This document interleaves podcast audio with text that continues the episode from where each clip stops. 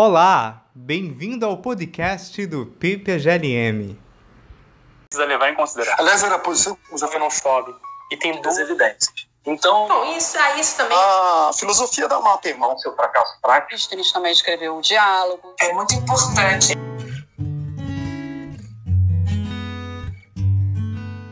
No episódio de hoje, completamos dois anos do projeto de extensão podcast do PPGLM e ficamos muito felizes com a sua audiência. Temos a honra hoje de conversar com o professor Raul Landim, doutor em filosofia na Universidade Católica de Louvain, na Bélgica, e pós-doutorado na Universidade de Nanterre, na França. Professor titular aposentado do Departamento de Filosofia da Universidade Federal do Rio de Janeiro. Pesquisador sênior do CNPq. Atualmente professor do programa de pós-graduação Lógica e Metafísica e coordenador desde 1982 do grupo de pesquisa Seminário Filosofia da Linguagem. Tem trabalhos publicados sobre Wittgenstein, Kant, Descartes, Spinoza e Tomás de Aquino. Sua pesquisa atual versa sobre a crítica cartesiana à noção de espécies intencional formulada por Tomás. O tema da nossa entrevista de hoje será Metafísica e Epistemologia.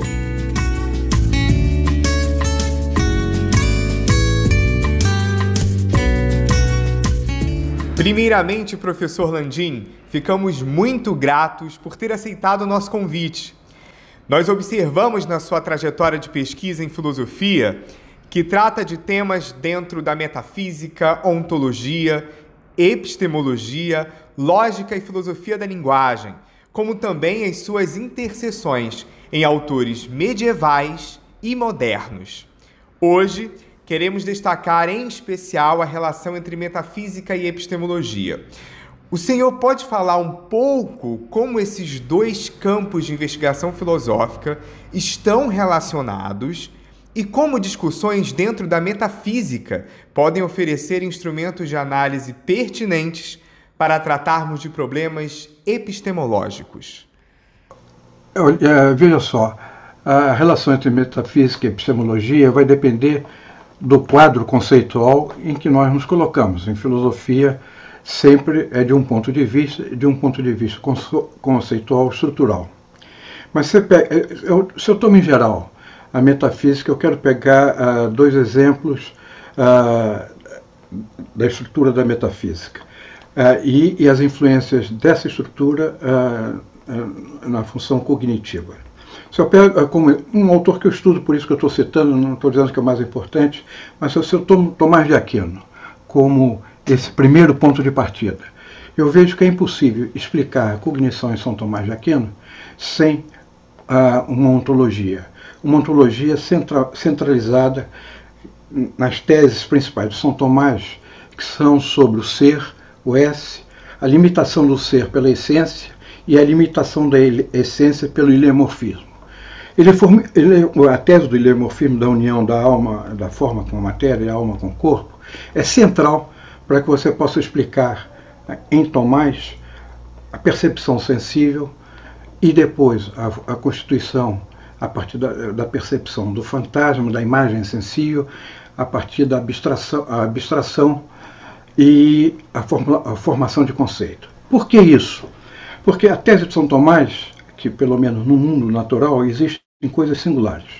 O singular é uma unidade de forma e matéria, portanto, de uma composição de forma e matéria, e essas partes são partes integrais, quer dizer, a forma né, a matéria subsiste somente, isoladamente. Bem, mas cada uma tem um seu papel. A, a forma determina o que é, é, classifica, vamos dizer, dentro de um certo, uma razão comum, e a singularidade é dada pela matéria, que dá uma identidade numérica, tal maneira que eu possa dizer que Pedro e João são homens classificados por uma mesma espécie determinada pela forma, mas são, embora eles tenham em comum, poderiam ter em comum a essência abstrata homem, animal racional, eles são singularmente distintos, numericamente distintos. Isso porque é esse princípio material que individualiza essas formas. Então, de um lado, eu posso dizer que Pedro e homem têm a mesma essência, e Pedro e, João têm. Eh, eu falei Pedro e homem, não. Pedro e João têm a mesma essência, e Pedro e João são essencialmente, numericamente distintos. Quer dizer que eu posso distinguir. E, para você ver eh, o que é, o significado disso, é que o indivíduo singular em São Tomás é, é aquilo que é indivisível em si, ele forma um todo indivisível e distinto de todos os outros. Portanto, posso dizer que Pedro e João é distinto, enquanto homens são distintos numericamente, mas têm a mesma forma. Bem, isso daí são princípios metafísicos de odontologia Tomás, que não cabe justificar, mas é a partir dele que São Tomás vai explicar como eu posso, como eu posso conhecer. Isso é uma questão que eu queria eh, mostrar a vocês. Na metafísica clássica, eu vou dizer metafísica clássica até Descartes. Descartes é o ponto de união ou de desunião entre Tomás e Kant. Mas uh, o que, que, seria para a metafísica essencial? É você poder, de um lado, quer dizer, desse ponto de vista do conhecimento, você tem uma percepção do mundo dado pelos sentidos. Bem, dessa a partir desse sentido você forma uma imagem por um processo complicado dos sentidos internos, forma uma imagem. Acontece que essa imagem ela é imagem de um singular. O exemplo que eu te dou da imagem, eu chamo também em latim fantasma, é do espelho. Quando você olha um espelho, você vê as coisas espelhadas. Você não vê, não é o espelho que você está vendo, você está vendo o que está no espelho. E assim como é, o, é a função do fantasma que é feita a partir da percepção sensível. Bem, mas acontece que o fantasma, sendo uma representação uh, singular ele não tem uma inteligibilidade, porque a matéria, de alguma, na estrutura de São Tomás, ela é princípio de singularização e, ao mesmo tempo, ela é refratária à inteligibilidade, o que obriga a fazer uma abstração. O que é abstrair? Deixar de lado um aspecto e conservar um outro. Na, na percepção sensível, o, diz Tomás, o objeto é desmaterializado. Ele tem uma presença intencional no sujeito que conhece. E essa presença se, exprime no, no, no fantasma, mas é preciso tornar inteligível esse fantasma, isto é, deixar de lado as condições individuantes. Já foram deixar de lado as condições materiais, agora são deixar de lado as condições individuantes. Se faz um, um universal, esse universal tem é expresso pelo conceito, ou pelo que ele diz, espécie impressa inteligível, que é a recepção do fantasma por uma operação do intelecto, que ele chama intelecto agente, que, uh, que uh, desmaterializou e tornou inteligível. E isso é expresso no verbo, no conceito, que, cuja função é, ele tem uma forma universal, mas ele exprime um objeto singular. Ele vai, vai exprimir um objeto singular a condição que essa universalidade do conceito seja o que ocorre com São Tomás, um retorno ao fantasma. Isto é, você tem que usar, ligar o conceito à imagem sensível para daí você poder ter um conhecimento inteligível e singular do mundo. Quer dizer, em Tomás, o singular é percebido, mas não conhecido. Percebido pelos sentidos, conhecido pela união da forma sensível, da forma inteligível, isto é, do fantasma com o conceito, e com esse retorno, chamado retorno ao, ao fantasma. Tudo isso, o que, que eu quero dizer? A metafísica, como você vê, está extremamente dependente da ontologia tomista, da ontologia da relação entre matéria e forma do ilemorfismo. É a partir daí que Tomás vai explicar como é possível você conhecer um mundo externo. Dizer, o único contato que nós temos direto com o mundo externo é pelo, é, é, é pelo sensível. Sensível, vamos ver, é, podemos dizer, um espelho do mundo para nós. Mas torná-lo conhecido, torná-lo inteligível, exige essa a noção de abstração e de intelecção. Bem, eis um, um panorama muito vago, mas ah, da, de como é dependente a epistemologia, teoria do conhecimento de Tomás, dessa noção ah, desses princípios metafísicos. E o princípio que é que São Tomás, ao ser, que é o ato puro, os atos, perfeição das perfeições, segundo o vocabulário de São Tomás, esse ser é limitado por uma essência que faz que o ser seja de tal maneira e não de outra, e essa essência é limitada pela matéria que faz que seja de um singular e não de outro. Essa essência seja instanciada, realizada no singular. Bem, eis uma questão, um modo clássico de ver a relação entre metafísica e epistemologia. A epistemologia, a teoria do conhecimento, dependente inteiramente dos conceitos e das teses da ontologia. Aí, um outro modelo, que, que começa, vamos dizer, a filosofia moderna, é, com Descartes. Não é que Descartes seja um grande filósofo, quer dizer, ele é um grande filósofo, mas ele, a importância de Descartes foi pelos problemas que ele descobriu e pelos problemas que ele pôs, ou insistiu, ou realçou para a filosofia. Eu vou dizer o problema da subjetividade do sujeito, que torna-se um problema central, o problema da liberdade, que é central, a, a, a relação entre, que até hoje é muito discutida, entre corpo e mente. Bem, Descartes, na filosofia de Descartes, além de, de outras coisas, se encontram esses temas que são marcados pela filosofia. Mas como é que faz Descartes?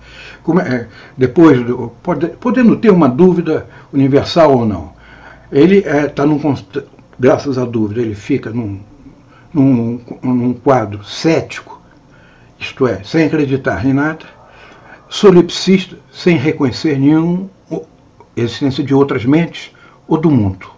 Então é nesse contexto que surge o famoso cógito. É, ele exatamente é baseado que que é, qual, é, é a condição necessária para você falar eu penso? É exercer um ato de pensamento. Desde que você exerce um ato de pensamento, não há ato sem agente, portanto, se há um ato de pensamento, há o sujeito do ato, e esse sujeito é o sujeito, e é aí que Descartes é uma passagem fundamental para o cartesianismo, mas problemática é a passagem para o existo. Eu posso daí concluir por exercer um ato de pensamento, que eu sou sujeito desse ato, portanto, eu existo como sujeito desse ato. E nesse sentido, Descartes disse que é uma substância. Bem, qual foi o método de Descartes? A partir dessa análise dessa substância, uh, eu vou fazer uma ressalva aqui, para não criar mais um mal-entendido. O sujeito inicial do cartesianismo é a res quaestor, o sujeito pensante. Mas Descartes, depois de analisar o pensamento, ideia, uh, de mostrar o mundo, o mundo matemático como um mundo de essências objetivas, Descartes vai mostrar a existência dos corpos e aí ele vai encontrar uma unidade uh, que se chama homem, que é o verdadeiro sujeito das meditações. Por quê? Porque aí, dado, o que é esse homem? É uma unidade da interação entre o pensar, que foi descoberto no Costo, e, dado a prova da existência do mundo, da relação dessa interação com o corpo. Bem, e esse que é o verdadeiro, quer dizer, se inicialmente eu estou falando do sujeito como Costo, da res costo, da substância pensante, o sujeito cartesiano, no término da sexta meditação, não é somente, é o sujeito pensante que tem um corpo, tal que o corpo determina certos pensamentos, sobretudo os pensamentos sensíveis, e de outro lado, a alma determina certas ações do corpo. Por exemplo, eu estou com vontade de andar, eu me levanto e porque eu quero andar, porque eu desejo andar, porque eu quero andar, eu me levanto e movo o meu corpo. Bem, isso é só para dizer que é o seguinte: é, sempre há esse mal entendido. Vocês conhecem aquela uma frase que vem desde Platão? A alma não é como não é um piloto, não é como um piloto no seu navio. Essa frase é, é a respeito por Aristóteles, São Tomás e por Descartes. O que quer dizer isso? É, quer dizer que é, você, é, a alma não é um piloto, não é como um piloto no seu navio, que o piloto no navio ele observa o que o navio faz. Ele observa, mas ele não sente como no navio. Bem, então, o que o, o homem não é um piloto no seu navio, quer dizer que o homem é uma unidade da relação alma e corpo, mas que o sentir é constitutivo do homem. Portanto, o homem não é só uma, uma substância pensante, O homem é um ser que, que sente, que, tem todos esses sentimentos ah, que nós conhecemos. Esse é o verdadeiro sujeito, que só é demonstrado e provado ser conhecido no fim da meditação, embora ele parta do código. Bem, eu digo, aí estava falando da relação, eu volto agora, metafísica e epistemologia, para dizer o seguinte: uh, Descartes, imediatamente após o código, ele diz que esse sujeito existe realmente. E ele, uh, a partir dessa noção da existência do sujeito que pensa, bem, ele vai imediatamente dar um salto. Não, não dá um salto, é uma palavra pejorativa que podia. Né? Descartes analisa o que é pensar e vai analisar, já que eu sou uma substância pensante, ainda no mundo solipsista e cético, eu analiso o que significa para mim pensar.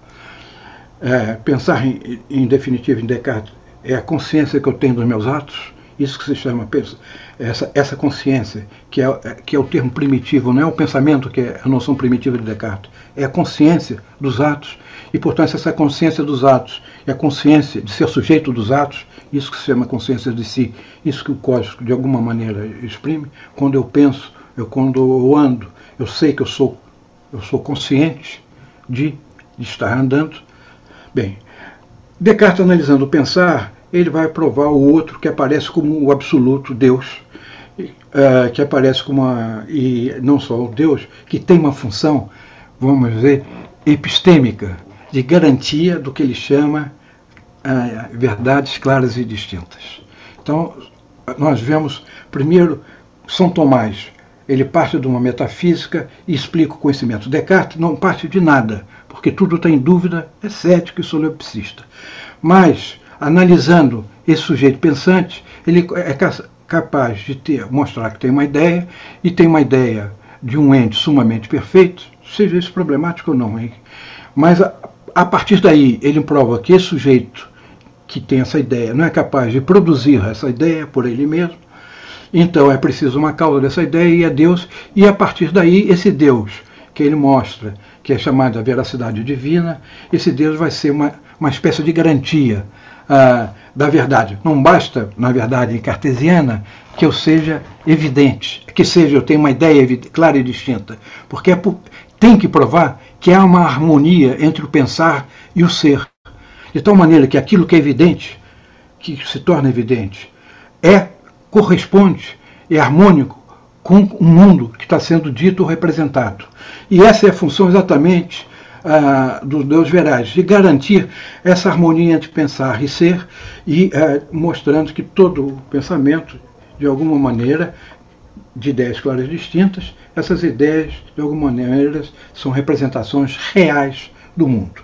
Mas aí, pelo menos contra São Tomás, inverteu-se a ordem. Não se parte de uma metafísica, se parte de uma experiência cética e solipsista, que é o ato de pensar, e a partir desse ato de pensar se encontra, vamos dizer, um garantidor, um fundamento da, da verdade que é Deus. Passa-se para a metafísica. Esse é um outro quadro é, conceitual que eu diria que o, o ponto de partida não é metafísico, mas é um ponto de partida epistêmico, cético, solipsista, mas que chega logo, um pouco depressa, na terceira meditação, por exemplo, ao Deus Verais. E digo assim, modelo ah, desse Descartes é, vamos dizer, Kant, é o esplendor do cartesianismo. Embora seja crítico ah, do cartesianismo, se você olha a dialética ah, transcendental, que é a lógica da aparência, a lógica do falso, as ideias que Kant critica é a alma, o costo, é a essência do mundo como um todo e é Deus. Portanto, aquelas três ideias que fundamentaram todo o percurso da metafísica cartesiana para mostrar a validade do conhecimento são colocadas em Kant no fim da crítica, como a dialética da aparência. Por quê? Porque é aí que é o princípio. Kant constrói. A questão de Kant não é a verdade, é a objetividade do conhecimento. Constrói a partir de uma análise que, ah, cujo ponto de partida é a sensação que eu tenho e essa sensação imediatamente que eu tenho é, alguma maneira, organizada pelas condições subjetivas do espaço e do tempo, depois conceitualizadas, depois formuladas em juízos, e depois disso tudo, é o Kant, que, que Kant vai mostrar que essa conceptualização obedece a certas regras necessárias do pensamento, que são condições objetivas, mas que são fundamentos da objetividade. Deus desaparece como garantidor da veracidade divina. O que se trata aqui é de uma análise, eh, não vou dizendo subjetiva, mas transcendental, das condições de objetividade, e as condições de objetividade requerem, de um lado, a sensação, de outro lado, o que organiza a sensação é o espaço e o tempo, e depois o que conceptualiza isso que foi organizado é o conceito, e sobretudo certos conceitos chamados de categoria, que são regras necessárias de conhecimento, e a partir daí desse, ele pode uh, falar de tábua de juízo e das condições centrais do conhecimento. E aí é uma coisa interessante. É, primeiro um fato, Kant nunca leu Descartes, mas por isso que fica é, extraordinário que ele nunca leu e compreendeu muito bem. Ele conhecia Descartes pela tradição que era ensinada cartesiana racionalista, com que ele teve aula com, e depois. Bem, qual o centro da objetividade disso que Kant vai analisando como condição objetiva? É o eu penso. Então, Kant, quando vai depois de fazer toda mostrar que, o que, que é fundamento, por que, que eu posso ah, começar a pensar que todos esses dados que eu recebi e conceptualizei pode, ser, pode ter uma unidade objetiva, que ele chama unidade da percepção objetiva. É porque o eu penso, é a frase célebre, o eu penso pode acompanhar todas as minhas representações. Você lembra o seguinte, que essa unidade do eu penso. Você imagine quadros, numa sequência de filme, um, um, um, uma etapa, outra etapa e outra etapa. Bem, para que você tenha conhecimento dessa ação que é descrita em três etapas, você precisa ter uma unidade que acompanha, percorre, acompanha e unifica essa unidade. Eu penso, é esse princípio unificador que pega o múltiplo que é dado e conceitualizado e é sintetizado e unificado ah, no, ah, no juízo. Eu penso, bem, depois tem outros problemas que desses juízos eu penso. O problema maior desse juízo, porque isso é feito na crítica da razão pura no parágrafo 16, e também entrando no parágrafo 19. O problema central que eu, é que no parágrafo 25, Kant diz uma coisa que parece o cartesianismo. O, no eu penso, a onde só há pensamento, hein? não está havendo nenhuma intuição, nenhuma sensação. No eu penso, a, a minha existência me é dada. Ora, o que caracterizou o código cartesiano foi exatamente uma passagem imediata do ato de pensar para o sujeito do ato, para o sujeito existente. No parágrafo 25, depois de analisar a função de unidade objetiva de Kant, do eu penso, Kant faz essa frase numa nota, é evidente numa nota do parágrafo é, 25, que o eu penso, a existência é, já me é dada e me é dada puramente pelo pensamento. Bem, aí é, vem o, trabalho, de, é, vem a perplexidade, é, com, com, que direito Kant faz isso. Ainda mais que Kant chama paralogismos, são esses, é, esses raciocínios que fazem que você, o termo médio vai ter um duplo sentido. E o paralogismo que ele combate é o paralogismo da, da substancialidade. E o que ele diz que toma, você pode tomar substância de dois modos, como princípio lógico, como é o eu penso que acompanha todas as minhas representações, ou como um princípio real, como Descartes faz. O que tá, o que é problemático é passar do o princípio, o eu penso como princípio lógico para o eu penso como princípio real. Bem, isso vai ser a base do, do paralogismo da substancialidade da, da edição B, mas com isso, eu acho que é, quis responder essa pergunta. Qual a relação entre metafísica e epistemologia. Depende do quadro eh, conceitual.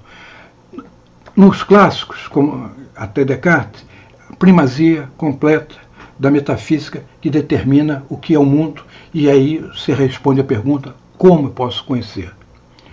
No uh, cartesianismo, é uma transição, uma, uma modificação do ponto de partida, que o ponto de partida é o sujeito, esse sujeito pensante é que vai ser, vai poder dar, ter a ideia de Deus e daí provar que Deus existe e é veraz, e portanto as nossas evidências têm uma harmonia com, com o mundo. E finalmente em Kant, o que há de extraordinário é que a pergunta não é mais como a de São Tomás, como podemos conhecer, é mais se podemos conhecer.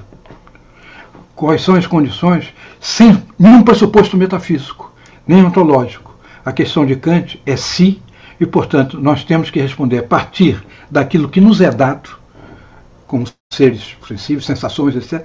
Como é possível, dessa sensação múltipla, dispersa, que podemos pensar que é um caos?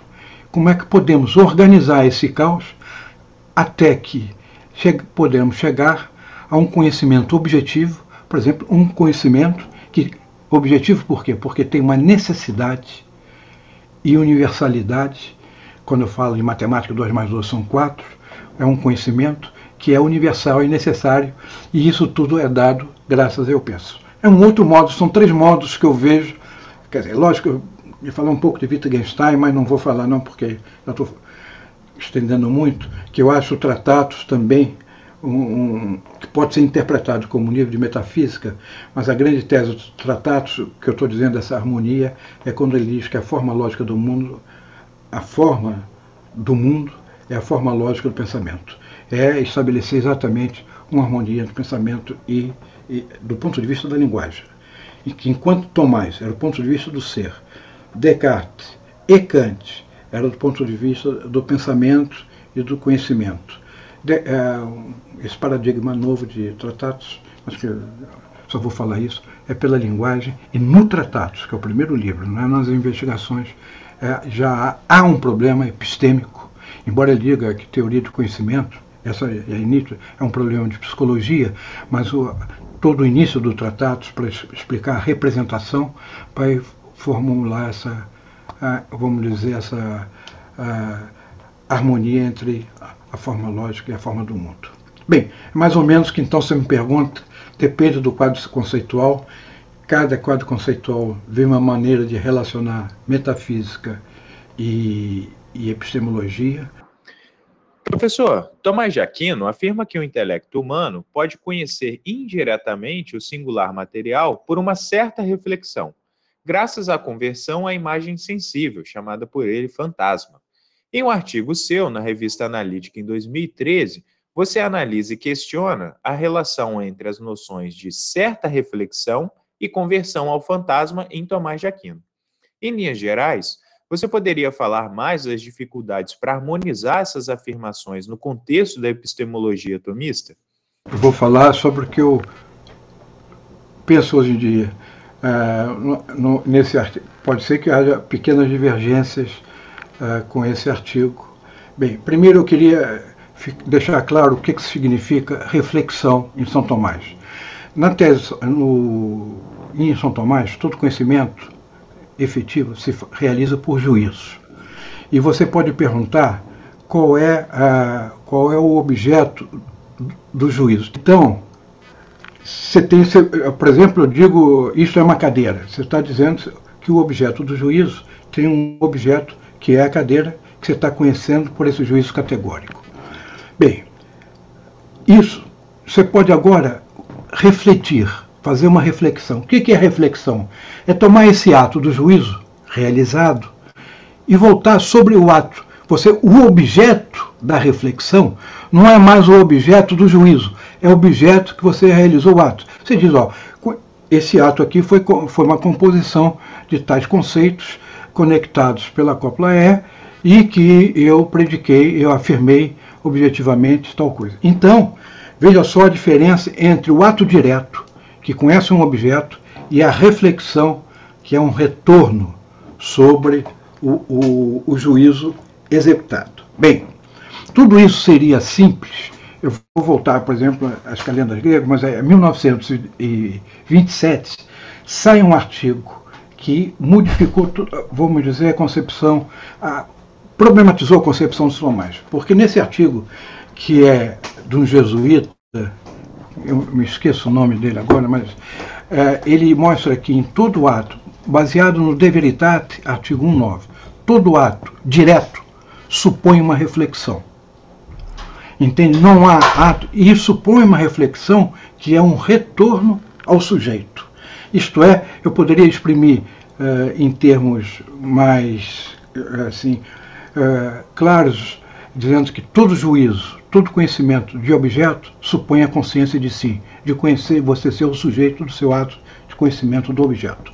Ele baseia nisso uh, no que se chama uma retorno completo. Todo ato do intelectual, porque o intelecto é imaterial, é possível fazer, é possível não, se faz, ao exercer seu ato, um retorno sobre a faculdade, o sujeito que produziu o ato. Bem, isso coloca completamente em questão essa, essa diferença entre ah, o ato direto, que conhece o objeto, e a reflexão, que é um retorno sobre ato. Por quê? Porque já no ato direto haveria uma reflexão. Isso é debatido, até hoje cada um dá uma solução. Isso tem umas implicações muito importantes em relação a Descartes. É, pelo seguinte, porque você vai falar, o problema é sobre a consciência de si. Se todo, se todo ato direto exige reflexão, toda reflexão um retorno sobre si, há uma consciência de si, explicitado ou não, em cada ato direto, uh, em cada ato de conhecimento de objeto. Ora, em 87, no parágrafo 87 da Suma Teológica, Tomás explica a consciência de si por uma, por uma análise muito diferente do ato direto. Ele diz, o que, que, que ele diz? Ó, eu tenho um ato, eu faço uma reflexão sobre o ato, e da reflexão sobre o ato eu retorno à faculdade. Então, eu, três etapas: o ato, o objeto, o ato que aprendeu o objeto e o retorno ao sujeito. E aí por uma que ele chama pesquisa, eu vou poder determinar a natureza desse sujeito. Isso se chama, propriamente aqui, e é chamado uma reflexão, em que o termo da reflexão é a consciência de si. Bem, o que contrapõe, que é bem diferente do que é dito pelo artigo do De Veritate. Então, entre essas eh, duas, eh, essa, essa, eh, mostrar essa reflexão São Tomás diz também que para você conhecer o singular, o singular é só é ó, o sensível que percebe o singular. Toda vez que alguma coisa é tornada inteligível, é por um processo de abstração que o universalizou. Então, então o que houve foi uma extração do sensível, do fantasma, o inteligível. Bem, mas agora esse inteligível é o abstrato. E na ontologia de São Tomás, o que existe são singulares.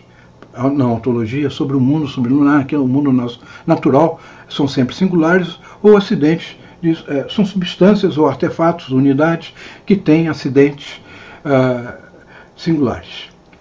Ou, melhor, singularizados pela substância.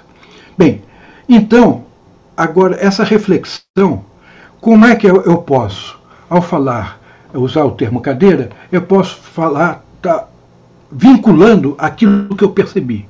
Aí São Tomás não vai usar o termo reflexão, vai usar o, o certa reflexão. Então é, eu tenho um ato e encontro a raiz desse ato, que São Tomás chama espécie inteligível. E eu posso fazer, percorrer ou dessa espécie voltar ao sujeito, ir para o sujeito, para a consciência de si, ou então dessa espécie, por uma certa reflexão, ligar esse conceito, essa espécie inteligível, ao, ao fantasma, à imagem sensível. De tal maneira que eu ligo a imagem a esse, a esse sensível.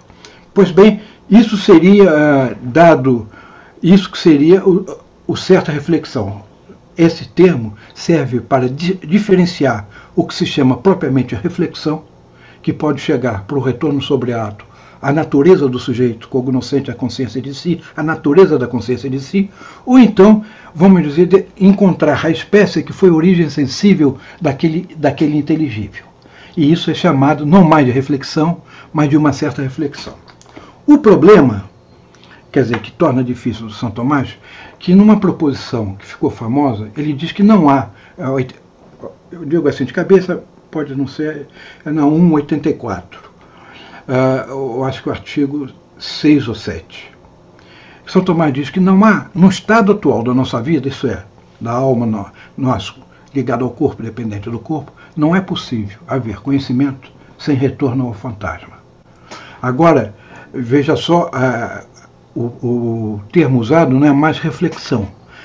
O termo que São Tomás usa para falar disso é retorno, redício que ele usa também no De Veritate. Redício, portanto, é esse retorno que nós, que nós fazemos por uma certa reflexão ao fantasma a qual nós ligamos o inteligível ao sensível.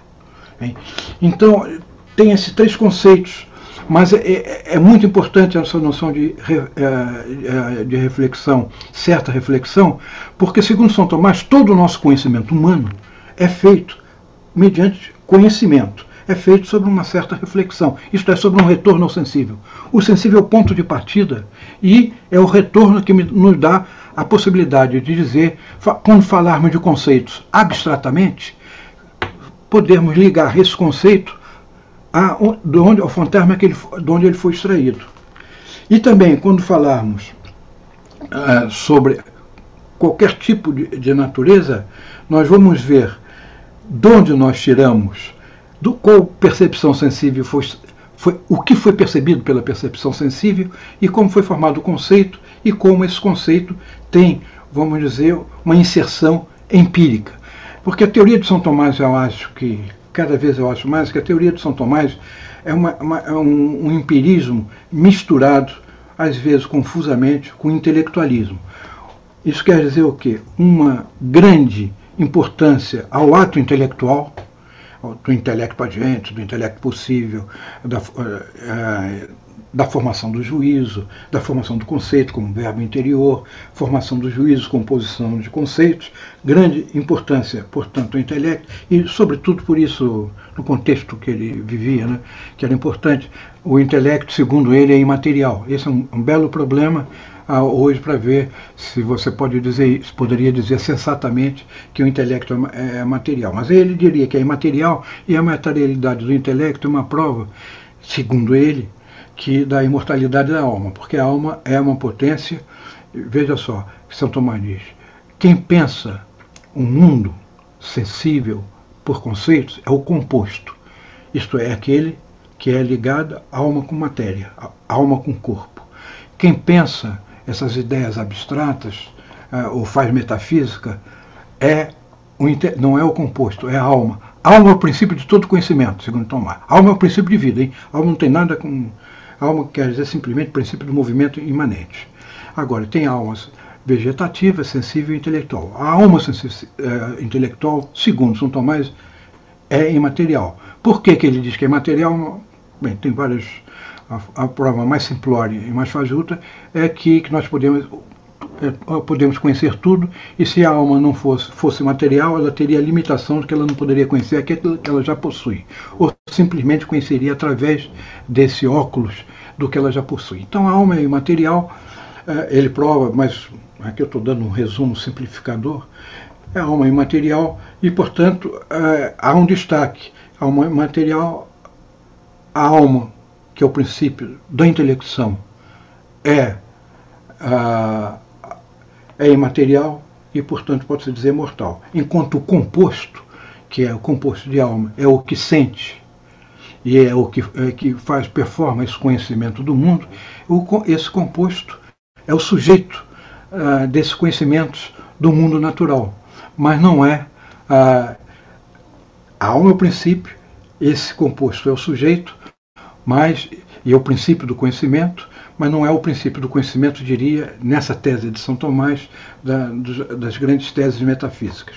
Bem, tudo isso para dizer você, são esses três termos. Cada um deles são independentes. Reflexão é o retorno, é, é, é a volta sobre o ato e daí a consciência de si, ou a volta sobre o ato e daí a espécie sensível. E quando é feito pela espécie sensível, esse retorno é chamado de uma reflexão uma certa reflexão. Certa, toda vez que usa certo, para dizer que não é igual à reflexão simplesmente. É um certo tipo de reflexão que não se encontra no sujeito, mas se desce uh, para encontrar a imagem. E isso é importante porque todo o nosso conhecimento de São Tomás está ligado ao mundo sensível. Tem um livro uh, de um tomista uh, muito importante, que é análise, só um livro desse. Eu esqueço também o nome dele, mas é, o, o nome do tipo é muito bonito, é O Espírito no Mundo. Entende? E ele foi aluno de Heidegger, então ele tinha essas, vamos ver, passagens belas poéticas. Então, mas o que quer dizer, o que, que ele quer dizer isso? Que na estrutura do conhecimento tomista ah, ah, é a maneira que você pode encarnar, pode dizer, mostrar como você percebe, conhece o mundo. E, é, e esse conhecimento do mundo está todo baseado nessa certa, né, nessa retorno ao fantasma por uma certa reflexão. Bem, isso então, é, esses três termos têm papéis diferentes para explicar, de um lado, a consciência, o juízo direto, a consciência de si, a natureza da consciência de si, o retorno, a inserção do inteligível no mundo pela retorno ao fantasma, graças a essa certa reflexão. É isso que eu quis dizer, mas eu acho que proeminentemente, um, um, eu acho hoje em dia que o tomismo, que é esse muito importante para o intelecto, mas o fundamento da nossa, pelo menos no estado atual, a gente presente nesse mundo, é exatamente que eu acho central em Tomás é a percepção sensível e a formação do fantasma. Porque são isso, é, como eu digo na De Veritas, ele faz essa a imagem metafórica do espelho. O fantasma é um espelho, quer dizer que você vê o que é imaginado, o objeto da imagem, e não a imagem. E, e por isso nós somos capazes, graças não é porque temos conceitos ou temos uma alma, ou, não é só porque temos uma alma espiritual que vemos o mundo. Vemos o mundo, conhecemos o mundo porque percebemos sensivelmente e somos capazes dessa percepção ser uh, faz, uh, destacar o inteligível e retornar, incorporar, instanciar o inteligível no sensível. Ótimo, professor. É, aproveitando é, esteira da pergunta anterior, é, um debate clássico da filosofia é a questão dos universais. A partir de, um, de, uma, de uma teoria tomista da abstração, você poderia abordar um pouco isso? Como a teoria tomista justifica a consistência de que os universais só existem na mente e que fora da mente só existem os singulares. O fundamento da, dessa tese é ontologia, entende? É, porque não, há, não é por é, não é a epistemologia de São Tomás que prova que, é, que existem singulares e que conhecemos, que conhecemos sim, mas que existem singulares. O que é explicado, a existência dos singulares, é, é a seguinte questão. Se eu pergunto o que Pedro é, eu digo é homem. O que João é, eu digo é homem. E agora digo, Pedro é, é homem e Pedro é João, eu posso dizer que Pedro é igual a João? Não, porque eles têm, não têm, têm uma identidade numérica diferente. Eles são indivíduos diferentes. E por que, que eles são diferentes, indivíduos diferentes? Não é por causa da sua essência formal abstrata, mas é por causa da matéria que os singularizou. Então, a tese de São Tomás, que o mundo é feito de singulares, é uma tese dependente do lemorfismo. Uma tese metafísica é, que é afirmada antes mesmo de ser é, dita. Então, é, por, que, por que singulares? Porque, por causa do lemorfismo. E por causa do lemorfismo? Porque eu preciso explicar duas coisas o que, torna, o que é comum a Pedro e João e o que distingue essencialmente Pedro e João. E o princípio que torna comum não pode ser o princípio que distingue. O princípio que distingue é matéria individuante, o princípio que torna comum é a forma, uh, o que chama, mais chama de forma. E dizendo que, lembrando que forma e matéria são uh, coprincípios, uh, partes integrais, quer dizer, nem a forma subsiste sozinha, nem a matéria da matéria-prima não subsiste sozinha. É exatamente na unidade da forma com a matéria que surge o composto, que tem dois componentes, mas que não são existentes individual, uh, por si. Eles só são, só podem existir enquanto conectados um com o outro. Bem, e isso é a resposta, quer dizer, a resposta por que, que os singulares existem singulares, então é pela a razão do ilemorfismo. E, uh, para explicar. E isso, evidentemente, remonta a Aristóteles e remonta à, à crítica a Platão. Entende? Uh, das formas. Bem, essa, agora, aí, veja só, se dissesse, ficasse nisso do leomorfismo, e mesmo da é, que nós percebemos os singulares sensivelmente, nós não poderíamos explicar uh, o conhecimento que temos deles. Por quê? Porque o singular, enquanto singular, enquanto matéria, é ininteligível. Ele escapa à inteligibilidade.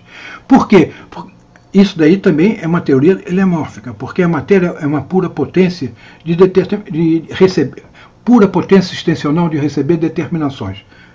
Isto é, a matéria, a matéria que individualiza não é um acidente, aquele cara é gordo, é, é grande, etc. Nada.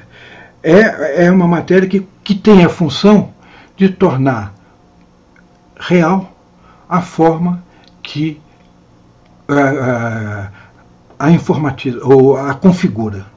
Então, são esses dois esses princípios: configurar a forma configura, isto é, determina o que é, a matéria determina uh, o singular, que é uma, uma coisa. São Tomás não repete muito isso, mas o singular, na sua singularidade, é essencial ao indivíduo. Portanto, o indivíduo tem dois princípios que constituem a sua essência. De um lado, a forma, de outro lado, a singularidade. Cada um desses princípios exerce uma coisa. Mas agora, como a matéria é, não é inteligível por si só, entende? Ela é inteligível na sua relação com a forma. Você tem que explicar agora como é que você pode conhecer esse, o singular, porque o singular tem um componente que é refratário à inteligibilidade. Você não conhece diretamente o, o singular pelo intelecto. Você conhece diretamente o singular pelo sensível. Mas, e o sensível não é um conhecimento. Eu uso percepção, apreensão, mas conhecer é, isto é, dizer que algo é de tal maneira que seja verdadeiro ou falso, isso não é dito sensível, da percepção sensível. Mas essa percepção sensível precisa então ser tornada inteligível para o intelecto ou por, por, para o homem. E a maneira de tornar inteligível, o que, que significa, grosso modo, é mais simples. Abstração é separar, deixar de lado uma coisa e é, permanecer com outra. Então, o que, que é um tipo de separação? Eu deixo de lado uma coisa, eu deixo de lado na, no fantasma a sua singularidade, que a materialidade já foi, desde que foi percebido, já foi dito, porque o, o objeto está em você, você está percebendo o objeto. A singularidade, mas o fantasma é singular, mas a singularidade ainda é sinal refratário à inteligibilidade. Então você tem que deixar uh, de lado a, a singularidade. O que, que significa deixar de lado o singular? É universalizar, é tornar aquele fantasma universal. É lógico que o processo de abstração, e há uma disputa dentro de São Tomás qual é o verdadeiro processo, porque São Tomás escreve duas coisas, em dois lugares diferentes. Depois veio um dominicano que Caetano que fez a doutrina da abstração e todos os tomistas passaram a adotá-la. E depois descobriu-se um texto que, isso em 1946, um texto que ia contra mais ou menos essa interpretação de Caetano. Então, o processo de abstração é complicado. Há diversas versões dentro do tomismo, mas até a função, qualquer que seja a função dele, é de encontrar o inteligível do que é dado sensivelmente. Bem, então, agora, mas exatamente tornar inteligível é deixar de lado a singularidade, o que faz o princípio da singularidade. Portanto, vai ser universalizar. Você precisa, para tornar algo inteligível no estado atual da nossa vida, é deixar de lado a matéria, os princípios individuantes, porque eles são, enquanto singularizando, eles não são inteligíveis. Então, o universal tem, é, ele é obtido por um processo que vai do intelecto agente, agindo sobre o fantasma, etc., e imprimindo no intelecto possível e depois formulando o conceito, ou verbo interior. Bem, todo esse processo que é distrair a inteligibilidade, é por uma abstração. Agora, o problema é que não é tenhamos conceitos abstratos, isto é, conceitos comuns a várias coisas. O que é importante na tese de São Tomás, que esse processo de abstração, de universalização, tem fundamento na coisa. Isto é, eu, quando eu estou falando de um abstrato, eu não estou falando de um construto mental que não tem nenhuma instância. Ele é, de fato, ele é produzido pela uma atividade do intelecto agente.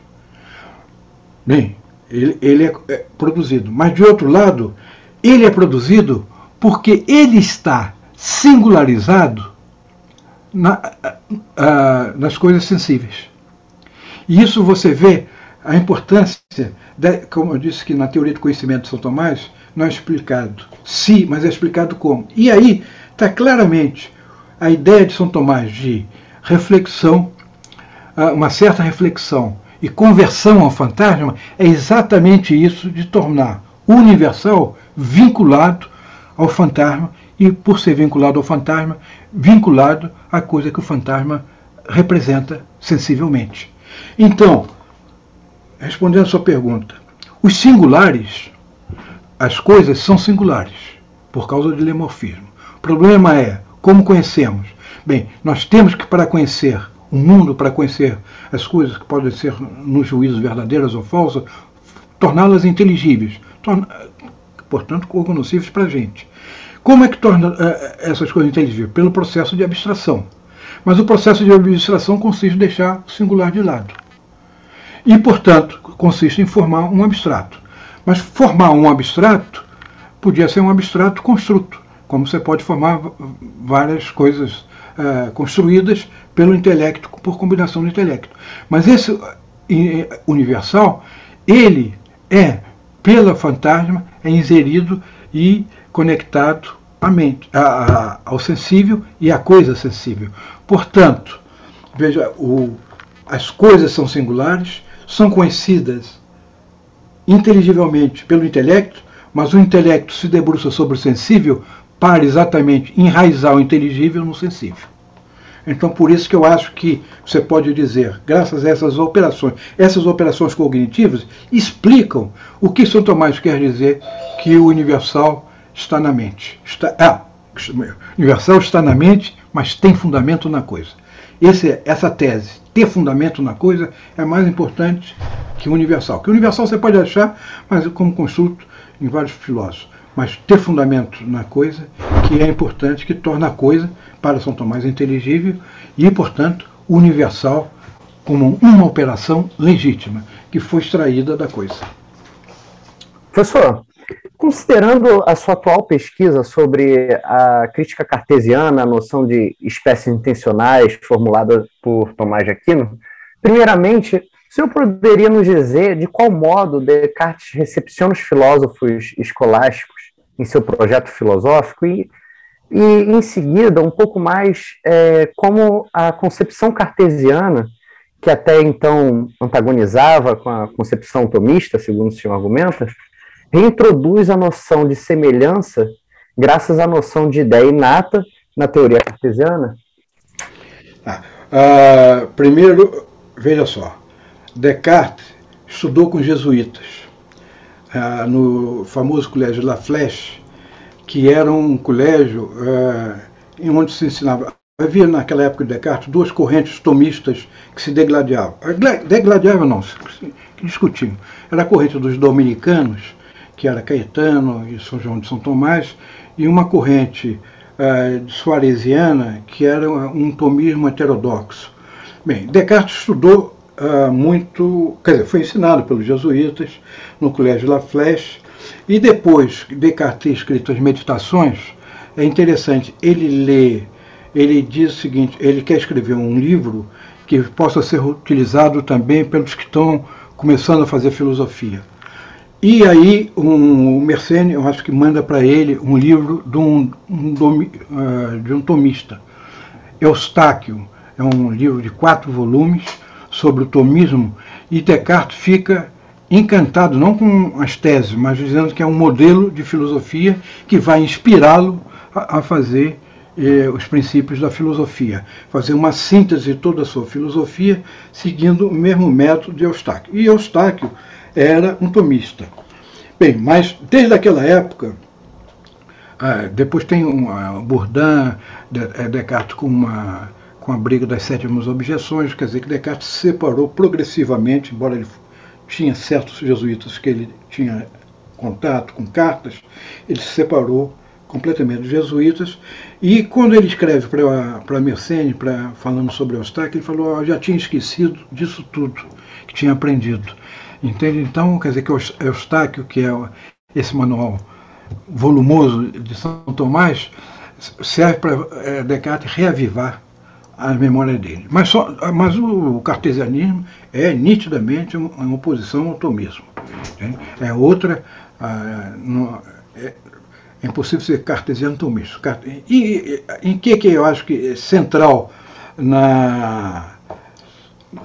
Vamos pegar sobre esse ponto de similitude. Veja só, desde o, em Tomás, desde a, do sensível, há a noção de similitude e similitude intencional, quer dizer, uma semelhança intencional. Aristóteles, quando começa a falar do, do, sensível, caracterizar o sensível, ele diz receber uma forma sem matéria e dá como exemplo o, o, o sinete do anel que imprime sua marca na cera. Isso não é sentir, mas é uma recepção da cera da forma da, da matéria. E, juntando certas condições, a consciência, etc., você pode explicar que é, em Tomás já há uma similitude num nível da percepção sensível, uma similitude intencional. O que quer dizer intencional? Existem dois modos de ser: o modo de ser natural e o modo de ser na mente, de existir na mente, e isso que Brentano depois vai ser usado muito na fenomenologia, a intencionalidade. A intencionalidade tem um duplo aspecto: é uma presença mental que dirige, tende a você para o objeto. E isso daí tirado etimologicamente da palavra intencional entende? Quer dizer, dirigir-se para. Bem, então, já na, no nível da, da, uh, do, uh, do, sensível, existe uma similitude uh, intencional. Bem, existe o fantasma, o conceito de imagem. O que é, in, o que, que é, faz Descartes? Descartes, grande parte dos princípios da, da, análise dele do sensível é exatamente mostrar que não é necessário, é, a noção de similitude para explicar o conhecimento, o conhecimento, a pressão, a percepção sensível.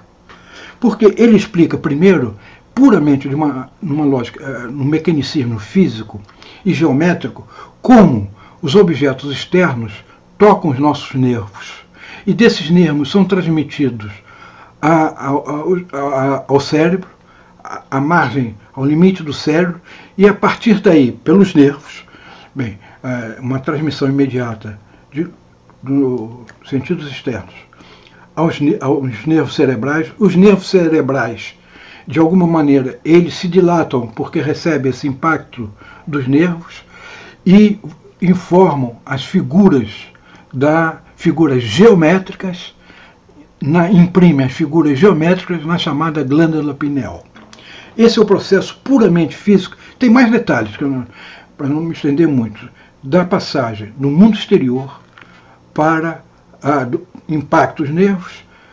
Esses nervos vão até a, a, cérebro, a margem do cérebro, onde se dilatam, e ao se dilatarem, eles, os chamados espíritos animais, imprimem na glândula pineal a figura, o conjunto de figuras ou as figuras que eles foram uh, impactados. Isso é muito bem descrito na dióptica que Descartes é um livro importantíssimo para ver exatamente como se faz, é, como se, ele, ele toma a câmara escura, ele toma como exemplo de análise ah, do que ocorre no cérebro em relação à luz e em relação às figuras, ah, aquilo que ocorre na, na câmara escura. Bem, e aí toda essa explicação se baseia simplesmente em movimentos físicos, entende? E em leis físicas e leis geométricas. Portanto, quando chega na glândula pineal, nós temos simplesmente uma análise física, geométrica, dos impactos nervosos que foram transmitidos ao cérebro. Aqui há uma grande passagem e uma dificuldade como isso que se exprime, que está impresso na glândula é, pineal se exprime como sensação. Porque sensação é mental, é um modo do, do pensamento. Então, há, entre esse mundo físico e esse mundo da sensação, uma passagem, um corte, mas que há uma passagem. Entende? Descartes chama o mundo físico, esse mundo físico que imprime na glândula pineal as figuras, como primeiro grau dos sentidos. O segundo grau dos sentidos é exatamente esses sentidos se exprimem como sensações. Eu tenho não só a sensação eu, do triângulo, eu tenho sensações de qualidade, de dor, de cor, a dor e a cor em Descartes, o mundo externo é puramente extensional. Não há qualidades, essas qualidades que Locke chamou de secundárias, no mundo. Essas qualidades secundárias são qualidades mentais estão no modo de pensamento. O mundo é explicado exclusivamente por uma física geométrica. E Descartes explica isso de uma maneira admirável, por exemplo, o arco-íris. Como é que se forma o arco-íris? Porque há diversas cores do arco-íris, puramente geométrica, por questões de ângulos e de impactos uh, da luz, uh, com uma certa umidade e esse reflexo da umidade. Bem, então nós temos, assim, para Descartes, mundo físico. Esse mundo físico é puramente extensional, sem qualidades chamadas secundárias. Na sensação, nós temos a apreensão. O que está impresso na glândula pineal é expresso na sensação, num, modo de pensar que se chama sensação, maneira de pensar, que são modos do pensamento. Bem, Agora, aqui, a, a dificuldade que poderia se explicar de Descartes como se a alma olhasse a figura na, impressa na glândula pineal e, e, portanto, tivesse a sensação porque ele olhou. Mas isso é explicitamente negado, não há um segundo olho na alma que vê. De fato, há uma passagem da glândula pineal para a sensação das qualidades de maneira problemática. Há, há uma interação, a gente sabe que Descartes há uma interação mente-corpo, o corpo inteiro. Mas de que maneira? Por que, que eu tenho tal sensação de cor e não outra sensação de cor? Já que o mundo é, não tem cor, ele é, puramente tem dimensão, movimento, movimento e mais todas as propriedades da extensão. Como é que é possível, então, eu, a partir de uma sensação, perceber o um mundo e perceber um mundo externo? Bem, esse é um problema que Descartes diz que ele consegue explicar na idiótica, no Tratado do Homem, e para isso ele não usou em nenhum momento a noção de imagem. E diz, principalmente, que a noção de imagem pode ter até imagem, mas isso não serve para explicar como nós podemos exatamente conhecer o mundo.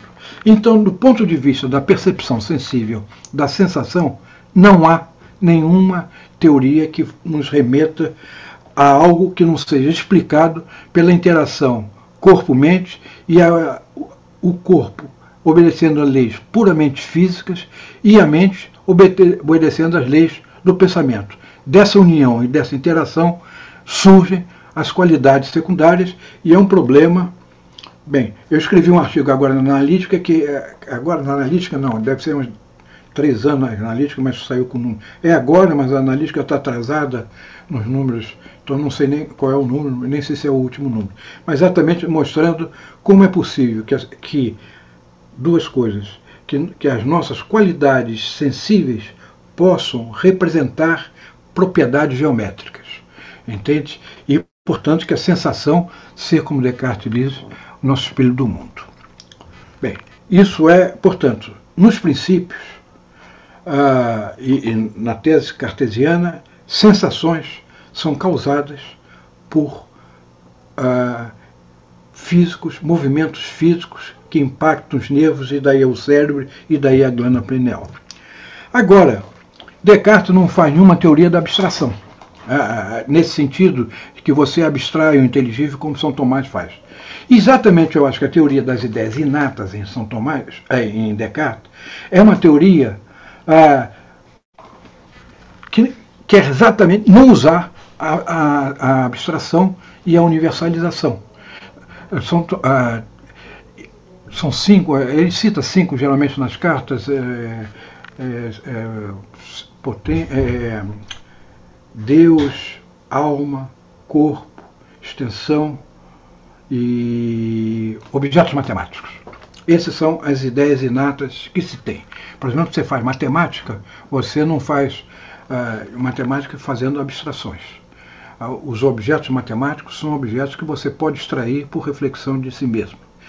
Bem, o problema agora é o seguinte: você não tem, você não tem o método de abstração que, que conjuga o sensível com o inteligível.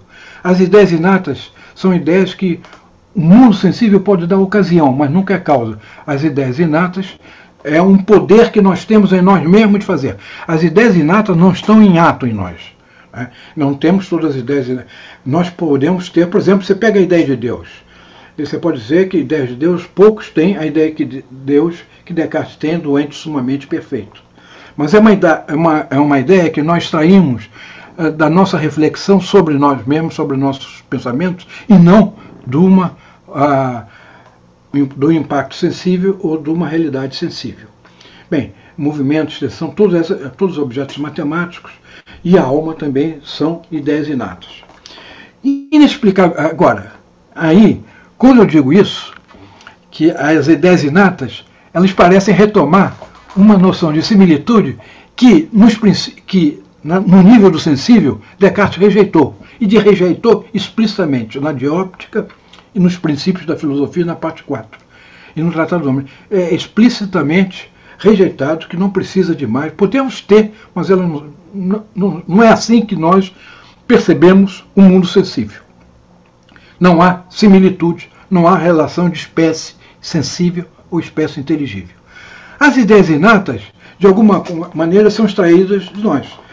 Bem, você, tem, você vê que é, Descartes, na terceira meditação, antes de mostrar que existe um mundo, que existe outro, e só ele que existe, ele tem a ideia do ente perfeitíssimo, de Deus.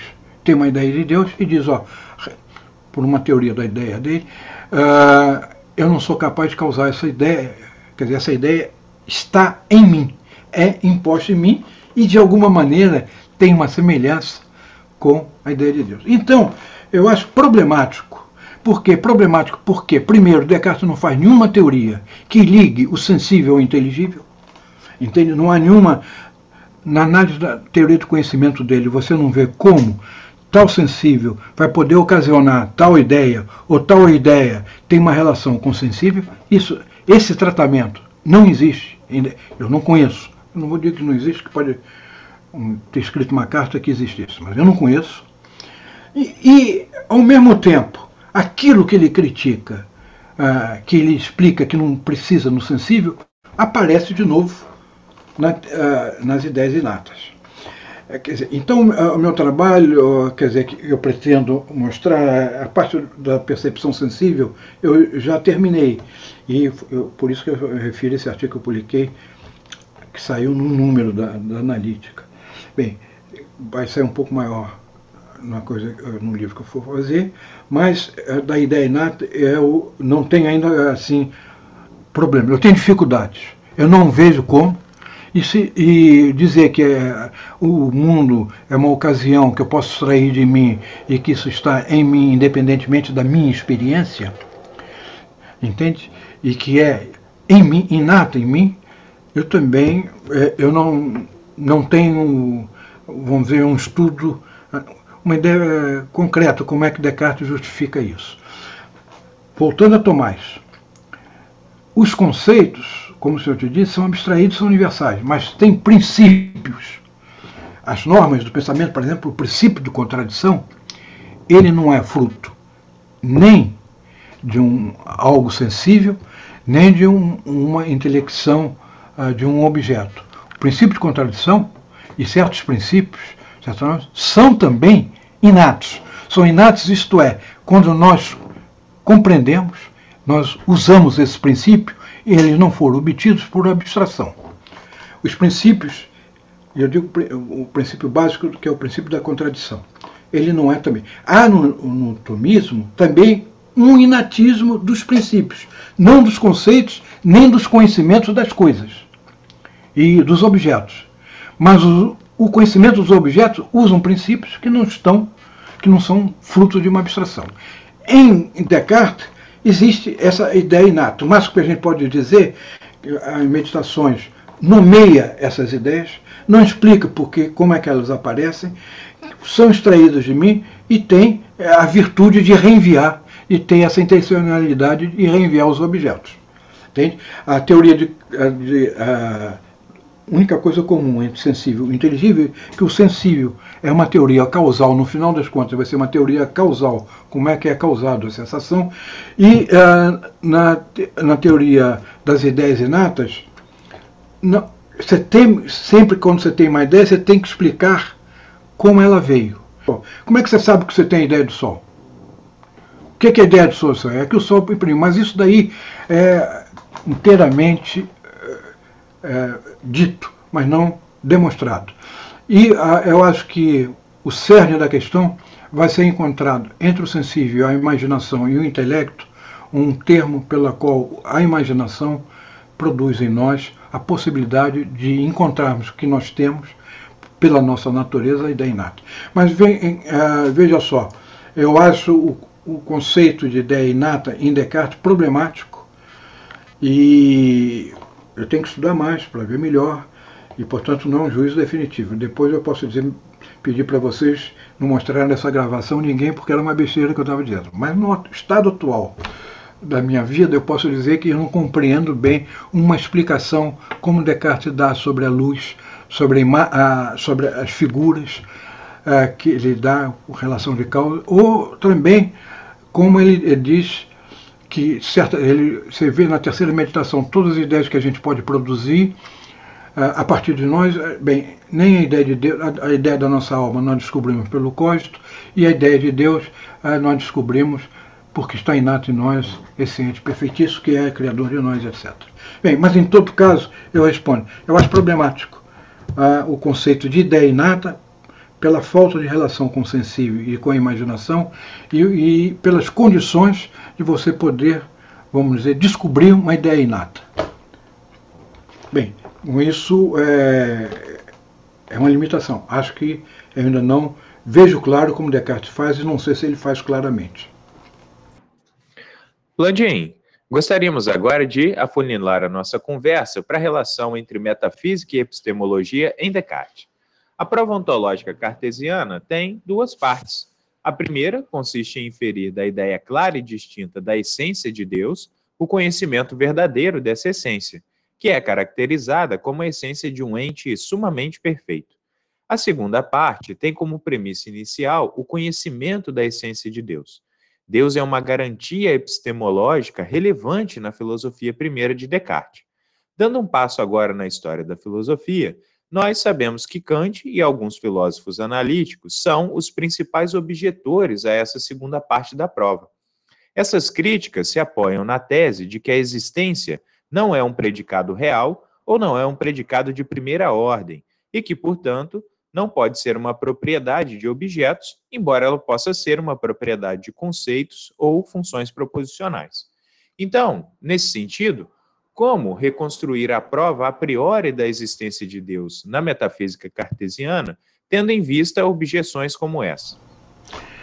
Bem, uh, você tem um otimismo que essa prova possa ser reconstruída de uma maneira uh, que ainda seja possível hoje em dia fazer uma prova pelo argumento ontológico. Agora, eu queria só ver, mostrar para você um, como é que esse problema surge, não um problema ontológico, mas essa tese central que você disse que a existência não é um predicado real. Né? Bem, quando você olha Tomás no Perimenéias, ele diz, faz duas distinções de juízos. Juízo terceiro adjacente, como eu digo, o homem é branco, são três termos, dois conceitos ligados para uma copla é, e depois o juízo de segundo adjacente, como o homem é, quer dizer, o homem existe. Então, como São Tomás compreendeu isso? O, o verbo ser tem uma dupla significação, até uma terceira. Primeiro, de ligar conceitos num juízo, ou de excluir conceitos, quando digo o homem não é branco uma coisa. Outra coisa, ele tem a função de mostrar que o, o sujeito da predicação tem uma existência. Quando eu digo de segundo adjacente, Pedro existe, ou o homem existe. Portanto, Tomás não nega que a existência seja um predicado e um predicado real. Bem, então são esses dois parâmetros que é, Descartes. A prova de Descartes, veja só o contexto que elas, é, nas meditações que ela é formulada. Houve a prova de Deus, na terceira meditação, duas provas de Deus, e na quinta meditação, ele vai falar sobre, uh, uh, sobre os objetos matemáticos. Ele quer provar que os objetos matemáticos uh, têm propriedades necessárias, mas não precisam existir para serem considerados como objetos reais. Essa é a prova. E essa prova, de alguma maneira, vamos dizer, ela responde quando Descartes diz o seguinte: na, nas objeções. Descartes diz que é sempre precisa a veracidade divina para garantir o conhecimento verdadeiro. E então, um objetor fala, então os matemáticos, quando provam os teoremas, não sabem que os teoremas deles são verdadeiros se eles são ateus. Bem, então eu acho que nessa prova que Descartes vai fazer do argumento ontológico, tem a seguinte função, de reconstruir um argumento de tipo matemático que possa responder sem tese metafísica, porque a primeira prova e a, da terceira meditação se baseia no princípio de causalidade e numa noção cartesiana de realidade objetiva. Duas noções que os filósofos podem ter, se compreender ou não se compreender, mas são duas noções filosóficas. Bem, essas noções podem ser eliminadas por um matemático. O que, que o Descartes quer fazer na prova do argumento ontológico? Você toma um triângulo. Bem, você toma primeiro uma linha. Uma linha, ela não existe empiricamente pelas propriedades, porque ela tem duas dimensões na, na, uh, empiricamente, quando você eh, desenha uma linha, e não pelas propriedades dela. O que uh, Descartes quer mostrar? Que os objetos matemáticos, por exemplo, o triângulo, a soma do, decorre de um triângulo, que a soma dos seus ângulos internos é 180 graus. Bem, essa propriedade o triângulo tem por, necessariamente. Se você nega essa propriedade do triângulo, você está dizendo que não está falando do triângulo. Bem, eis uma prova que você não precisa recorrer à existência, à instância de um, empírica de um triângulo para mostrar que o triângulo é um objeto que tem propriedades necessárias e que ele não, não, é, não é, propriamente um, um, construto do intelecto, porque nós só podemos pensar o, o triângulo com a soma de 180 graus.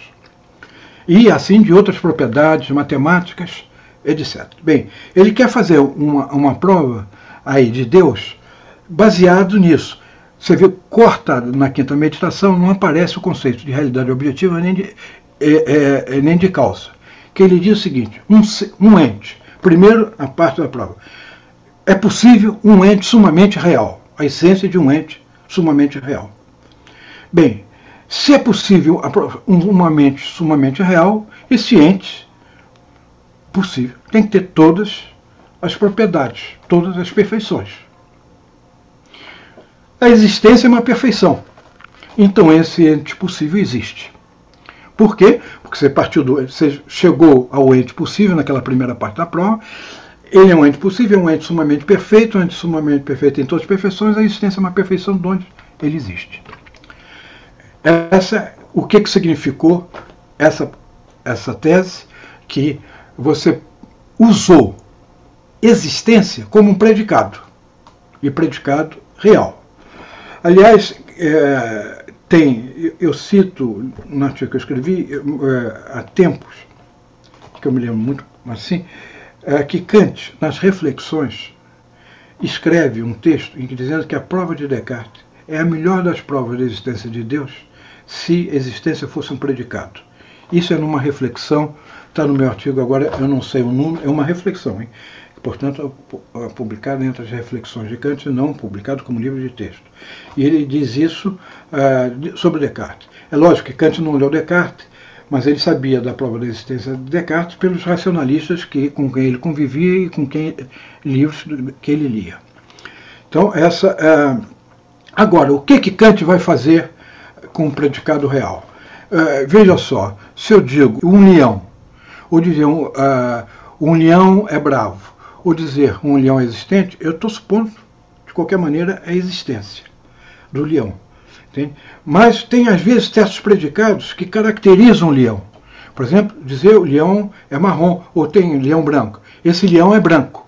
Então, branco é uma propriedade que se acrescentou à essência. Entende? Tem certas propriedades que são extraídas da essência e tem certas propriedades que são ah, juntadas à essência e que caracterizam, de um certo modo, ah, ah, os objetos. Então, é exatamente isso daí que é, Kant está dizendo. Ora, quando eu digo um ente sumamente perfeito, eu já tenho implicitamente dito que ele é existente. Eu não estou caracterizando, eu não estou dando uma propriedade que acrescenta alguma coisa àquilo que eu já sei da essência. Então, a tese de Kant é mostrar o seguinte: suponha que, que você tenha um ente real, um ente possível, sumamente perfeito, ou que um ente sumamente é, real seja sumamente perfeito seja possível. Se esse ente é sumamente perfeito, ele tem todas as perfeições, a existência é uma perfeição, então esse ente existe. O que, que diz Kant? Essa proposição é analítica, isto é, simplesmente ela extraiu do conceito essa propriedade. Porque na hora que você admitiu que um ente é sumamente perfeito e que isso é possível, você admitiu que ele tem todas as perfeições. O que você fez foi simplesmente explicitar uma perfeição supondo a, sua, a possibilidade desse ente perfeito. E é isso que tem que ser demonstrado, que o ente perfeito existe e que, portanto, é possível. Então, a prova, a crítica que Kant faz, uh, Kant faz em dois momentos, um momento pré-crítico, é o, último, uh, o único argumento sobre a existência de Deus, em que ele diz isso, ó, um juízo de existência, e é uma explicação mais fácil, de, um juízo predicativo, sujeito, verbo e predicado, o que, que ele, ele faz? Ele procura caracterizar qual é a função do sujeito, dizer aquilo sobre o que a gente está falando. Predicado, dizer qual propriedade ele tem. Então, um juízo predicativo, o predicado caracteriza o sujeito dizendo que, dado aquele sujeito, ele tem tal predicado. Por exemplo, Pedro é Flamengo. Eu estou pegando Flamengo e predicando a, a Pedro. Então, eu estou dando uma qualidade, ele poderia ser botafoguense, certamente seria uma pessoa mais infeliz e tensa que uma pessoa que, que é acostumada a sempre vencer, e, uh, mas se caracterizou. Agora, quando você diz, faz uma proposição de existência, você não está caracterizando o sujeito, porque o sujeito está sendo suposto. O que você está caracterizando com existência, você está conectando um predicado, uma propriedade expressa pelo sujeito com um objeto real que já está dado.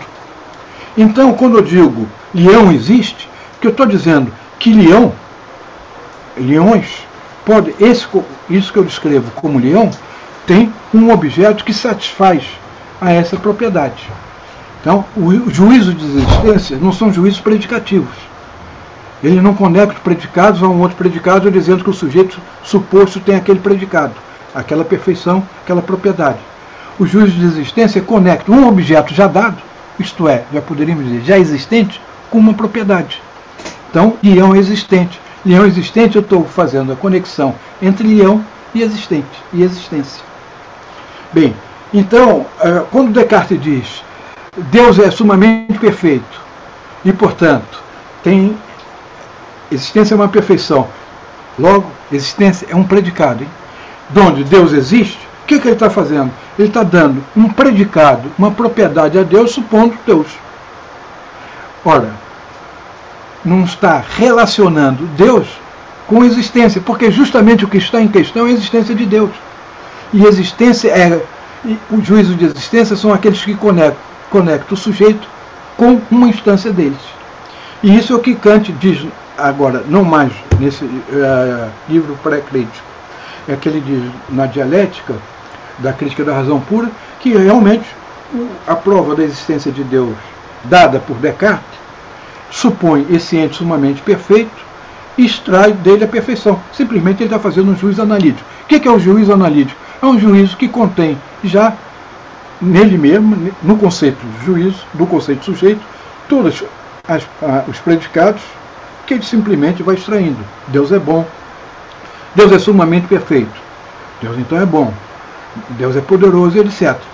É evidente, se Deus é um ente sumamente perfeito, ele tem essas propriedades. E terá propriedade de existência. Mas a questão é saber se Deus existe. Portanto, se, se Deus, se o conceito de ente sumamente perfeito é um, é um conceito, ah, vamos dizer, logicamente possível e que para daí se extrair essa propriedade. É sempre aquela a passagem de, uma, de um problema ah, lógico, de um sujeito lógico para um sujeito real.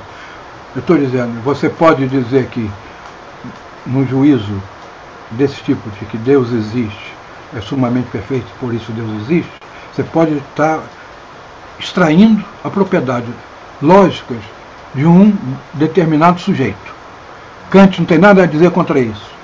O que Kant teria a dizer, contra, criticando, que você não pode extrair propriedades reais dessa, dessa possibilidade. A existência como uma possibilidade real desse Deus.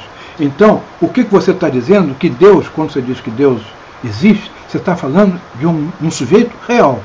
E quando você está supondo que Deus é um ente sumamente uh, perfeito, possível, você está extraindo, quando diz que ele existe, está saindo uma possibilidade que decorre desse sujeito encarado como um sujeito lógico. Isto é, sujeito lógico é aquele sobre o qual a proposição fala. Bem, então, eh, eu acho que a crítica de Kant é, é ó, lógico, a crítica de Kant é em outro contexto, é, não é no quadro conceitual cartesiano, mas sempre que eu acho que é, eu acho que Kant culmina com o cartesianismo, quer dizer que ele leva ao extremo a, a maior perfeição o cartesianismo, reconstruindo Descartes no que é possível dentro de um espírito que ele chama de crítico, vendo não, vendo as condições, possibilidades do que diz. O que Descartes tem um pouco, tem um pouco não, tem bastante, quando ele escreve sobre a ordem das razões. O que, é que ele quer dizer escrever um livro sobre a ordem das razões? Só posso dizer aquilo que já demonstrei. Aí, o código.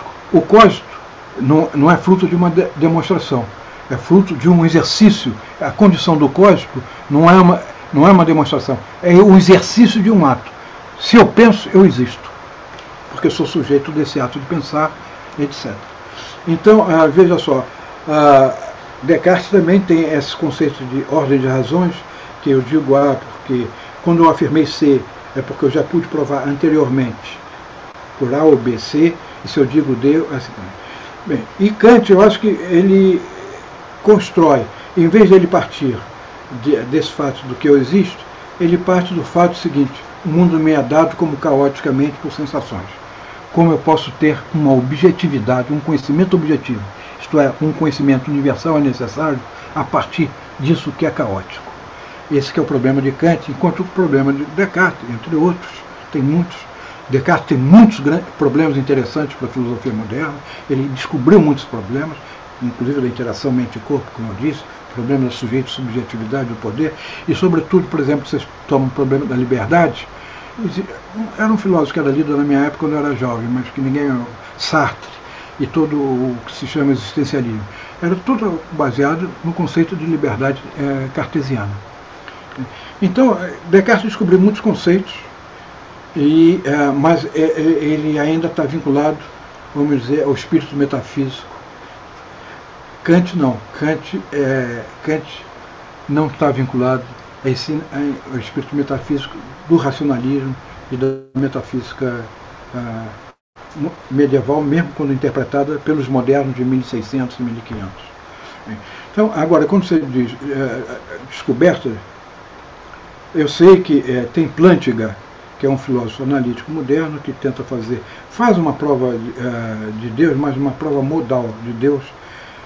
Eu não posso reconstruí-la, mas é, é, muito bem. E, e, não li um artigo de um grande lógico, Gödel, que fez também uma prova de Deus mas que dizem que é um fracasso. Por isso que eu li, todos os que me dizem é uma boa. Mas o Plantinga não. O Plantinga fez um livro sobre prova, ele critica as provas e faz uma prova modal. Eu, agora, se reconstruir a prova de Descartes, eu acho difícil. Não sei se é possível. Reconstruir um argumento ontológico, talvez seja possível em outras bases, não nas bases cartesianas.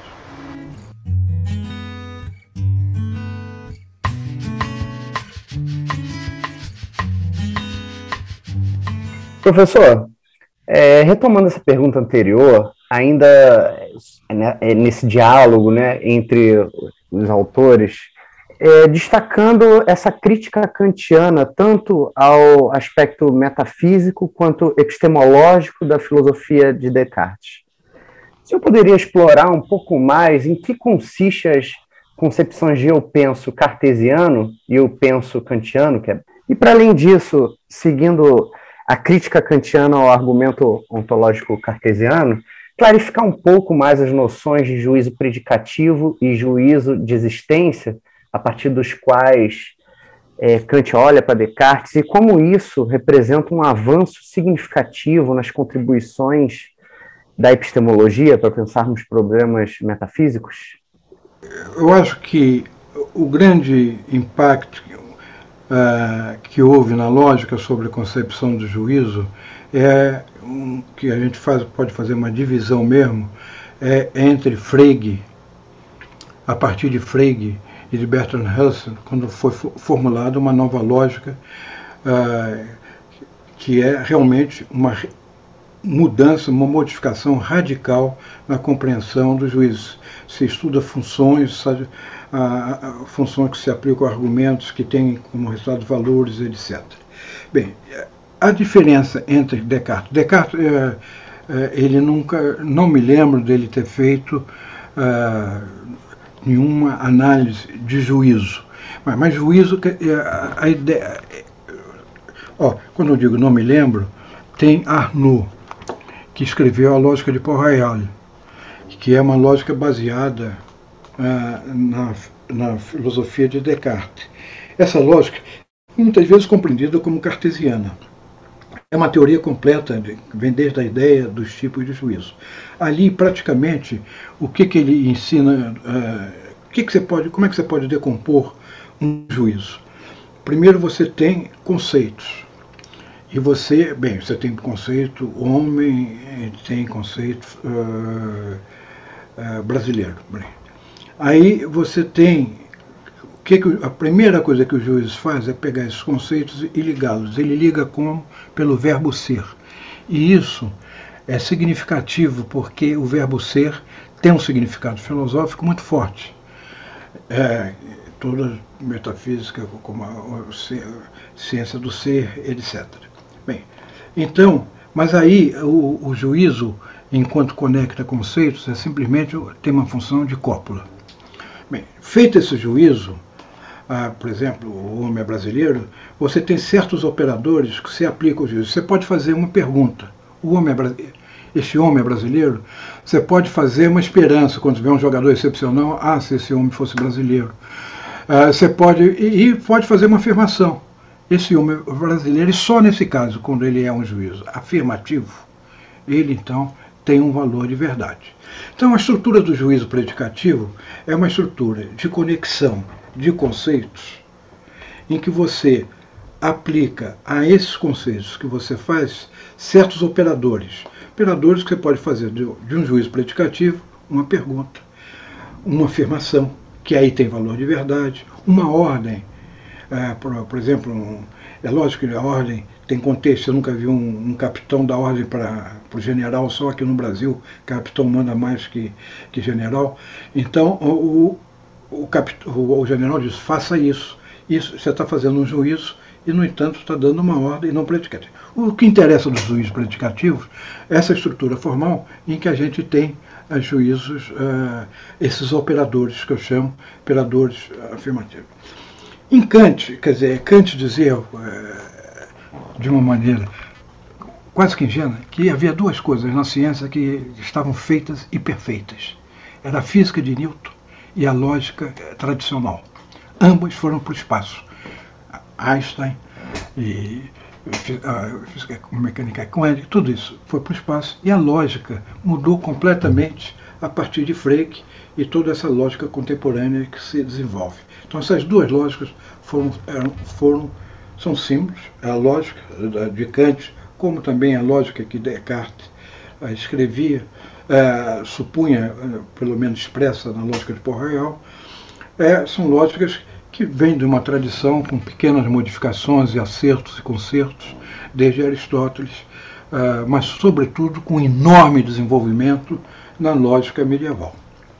Que foram, a lógica medieval tinha grandes lógicos. Thomas não era um grande lógico, ele não fez pouca, muito pouca coisa com lógica, mas tem Ockham e todos, uh, e mesmo discípulos de São Tomás que foram lógicos. Bem, então, juízo predicativo. O que, que significa o juízo predicativo? Uma conexão de conceitos tal que o sujeito exerce a função de indicar o objeto, a referência sobre o que você está falando, o predicado tem a função de indicar a propriedade que esse sujeito pela qual você está falando tem. Entende? Então, você diz, Pedro é, é, é brasileiro, você está dizendo que, unindo esse conceito brasileiro, aplicando ao, ao que se refere o nome Pedro. E esse juízo predicativo, agora você pode dizer, é verdade que é, Pedro é brasileiro, você pode se perguntar, é, Pedro é brasileiro? Você pode fazer com juízo predicativo várias coisas, dependendo dos operadores que você, que você faz. No, agora, o que Kant quis mostrar no primeiro importante, no primeiro refutação do argumento cartesiano, que o juízo predicativo liga, liga conceitos. E você pode fazer afirmação. E o juízo existencial não é uma ligação de conceito. O juízo existencial é quando você encontra um conjunto e pergunta se tem instâncias. Quer dizer, você, uh, você, você, não, isso que eu disse não está certo. Não. O juízo existencial é aquele que o conceito sujeito tem uma instância ao, ao qual é, é conectado. Então, se eu digo Deus existe, eu peguei o conceito Deus e conectei a, ao fato de ter um objeto que está aí dado e que existe. Então, a existência, enquanto predicados, juízes predicativos, é uma conexão de conceitos, uma conexão de predicados, o juízo existencial não é uma conexão de predicados, é uma conexão entre um conceito e um objeto real, que não é um conceito. Pode ser indicado, pode ser indicado por um conceito, evidente, mas não é um conceito. Você não está dizendo que aquele conceito é satisfeito pelo sujeito. Você está dizendo que aquele conceito é realizado num sujeito. Portanto, é preciso dois fatos: o sujeito e o objeto que lhe é dado, que você tem a pressão dele por outros meios e que você conecte. Esse, quando você está dizendo isso é uma baleia ou qualquer coisa, isso é, uma, é um rádio. Bem, você está conectando o rádio com a coisa que. Esse exemplo não foi bom, não. Se eu disser, por exemplo, o, existe um, um robô que arruma a casa, é, bem, eu estou dizendo que esse robô, de fato, tem uma instância. Isso que eu chamo de robô, que arruma a casa, tem de fato uma instância no mundo real. Então, ah, veja só, quer dizer, a estrutura que Kant. Agora, na crítica da razão pura, Kant ah, era muito importante na estrutura da crítica da razão pura, depois de ele entrar na, na, na analítica dos conceitos, falar sobre as formas do juízo. Porque das formas do juízo, ele vai extrair as formas das categorias. Então, as formas dos juízos, você tem juízos uh, categóricos, hipotéticos, disjuntivos. É, o que é um juízo categórico? É esse juízo que eu digo, esses juízos que eu falei de conexão de conceitos. É, hipotético é se Pedro for brasileiro, ele vai gostar do futebol. E o juízo disjuntivo, ou Pedro gosta do futebol, ou Pedro não gosta de futebol, uma coisa dessa. E depois tem os juízos que ele diz da força da, da força da conexão é, na força da, é, quer dizer, da, conexão predicativa.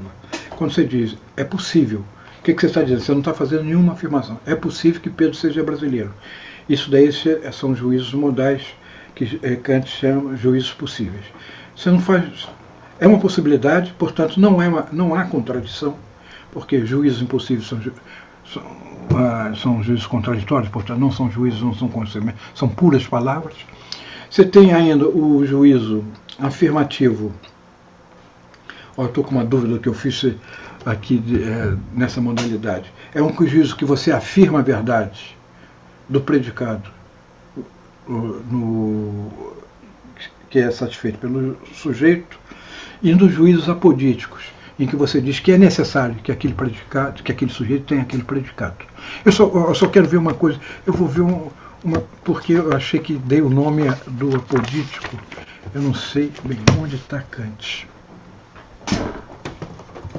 Um minuto, só porque eu não quero. que eu acho que isso que eu disse pode estar errado. A, a classificação que eu fiz não possa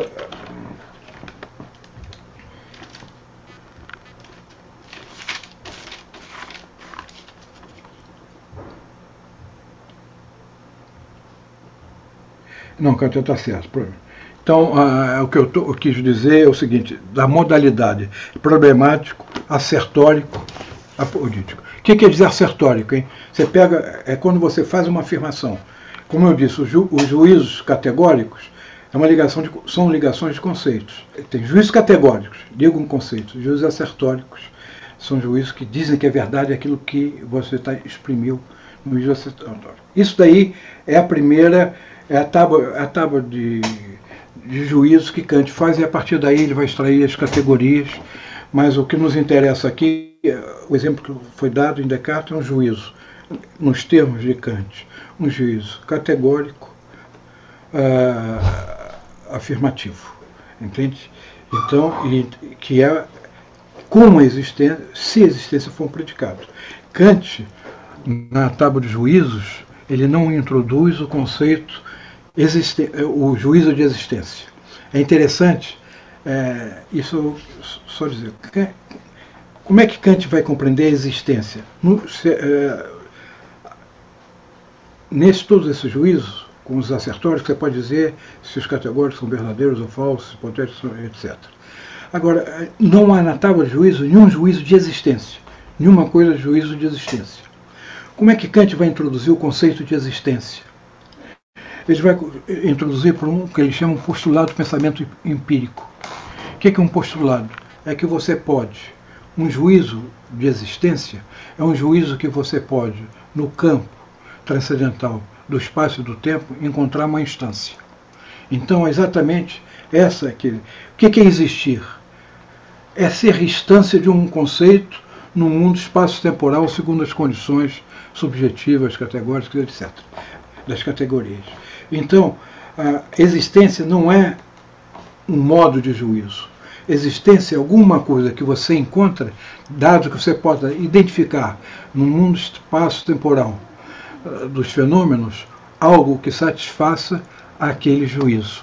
Portanto, é exatamente isso: é sair do conceito e sair da esfera dos conceitos para encontrar no mundo, num canto fenomênico, uma instância que é a instância que uh, desse juízo apolítico. Essa é então a questão que eu quero. Eu já estou começando a ficar cansado, já estou falhando muito nas minhas respostas. Então eu queria responder essa pergunta: a diferença entre juízo predicativo e juízo assertórico, entende? E juízo de existência. A gente, Kant fala de juízo de existência numa fase pré-crítica e depois quando ele quer exprimir a existência de um objeto, ele exprime a existência como um objeto dado no mundo fenomênico, da qual você tem um juízo que é instanciado por esse fenômeno. Então você correlaciona, não juízo, conceitos, você correlaciona um juízo com um objeto fenomenal. Isso é o juízo. Agora, vocês tinham a segunda parte da pergunta. Esse é de juízos predicativos e juízos. Ah, do eu penso. E esse eu penso é uma questão ah, importante. Porque, como nós vimos, a função do eu penso cartesiano é imediatamente introduzir uma existência, uma substância pensante, que no fim da sexta meditação vai ser o homem, uma substância que tem alma e corpo, e uma unidade de uma interação da alma com o corpo. Bem, então, o que, que se faz? O juízo eu penso em Descartes ele tem um, é um início, é onde começa a filosofia, e depois de um ceticismo, solipsismo absoluto, onde o, o é uma exceção. O mundo continua, você não conhece o mundo, não conhece o outro, não conhece Deus, mas você sabe que você existe. Isso é função do código, e a partir do que você existe, você vai poder demonstrar a existência de Deus, a existência dos objetos, a existência não, a validade dos objetividade dos objetos matemáticos e, no fundo, a existência do mundo tem três juízos de existência na, na, nas meditações: a alma, Deus e os corpos. Esses são os três juízos. Outros são todas as outras partes das meditações são comentários, explicações sobre esses três juízos que as meditações têm.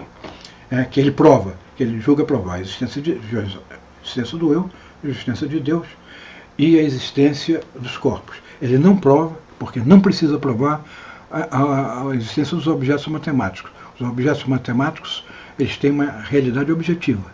É, eles, eles são claros e distintos. Têm propriedades necessárias, mas eles não precisam existir para serem considerados verdadeiros. Bem, esse é o, quer dizer, qual a função do eu penso? É reconstruir, é, superando o ceticismo e o solipsismo, reconstruir a metafísica a partir de uma proposição da prova de, ou da aceitação da evidência de uma proposição do tipo do eu penso, isto é, da descoberta do sujeito pensante, da descoberta do sujeito como sujeito pensante.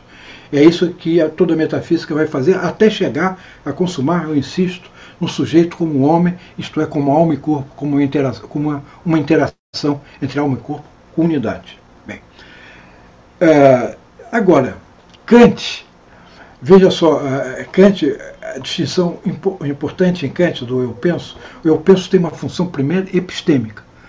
Ele é, ele é a unidade das representações. Isto é, o que ele pode tomar um múltiplo unificado, de tal maneira que ele possa ser considerado, dando outro espaço, como objetivo. Isto é, objetivo necessário e universal. Então, a primeira função do eu penso, o eu penso pode poder acompanhar todas as minhas representações, é uma função é, epistêmica do juízo, passo, o passo para provar a possibilidade de conhecimentos objetivos. Quer dizer que eu possa ter conhecimentos universais necessários, de tal maneira que, se eu digo 2 e 2 são 4, qualquer um poderá ter esse mesmo tipo de conhecimento é, sobre é, os, os, números, objetos, sobre espaço, sobre física de Kant, etc. Bem, isso é a primeira. Uh, mas Kant distingue exatamente o sujeito lógico do sujeito real. Aí eu estou falando do sujeito, estou chamando de sujeito lógico, porque ele exerce uma função epistêmica. A função dele não é provar que esse eu penso existe. É provar que eu preciso de uma função de unidade para conectar todas que o múltiplo que é dado pelas representações. Mesmo as representações submetidas a conceitos. Ele tem essa função, portanto, ele é considerado como pode ser denominado ou considerado como um sujeito lógico. Mas o sujeito real é o sujeito que existe. É? Então, a passagem, vamos ver, a, a ambiguidade do, segundo Kant, do argumento cartesiano é provar que um sujeito tem uma função lógica e concluir da função lógica do sujeito a função existencial, que ele existe. É como se Kant pudesse dizer, pelo fato que eu penso pode unificar todas as minhas representações, eu concluo isso, o eu existe. E isso que Kant diz, não, você não pode, porque o sujeito, isso é um sujeito lógico, quer dizer que ele tem uma função epistêmica, exclusivamente epistêmica. Só um ponto e vírgula. Isso que eu estou dizendo é uma interpretação. Nem todos dizem isso. E muita gente não, não, não interpreta assim. Entende? Então, é como eu vejo, não é como é habitualmente aceito.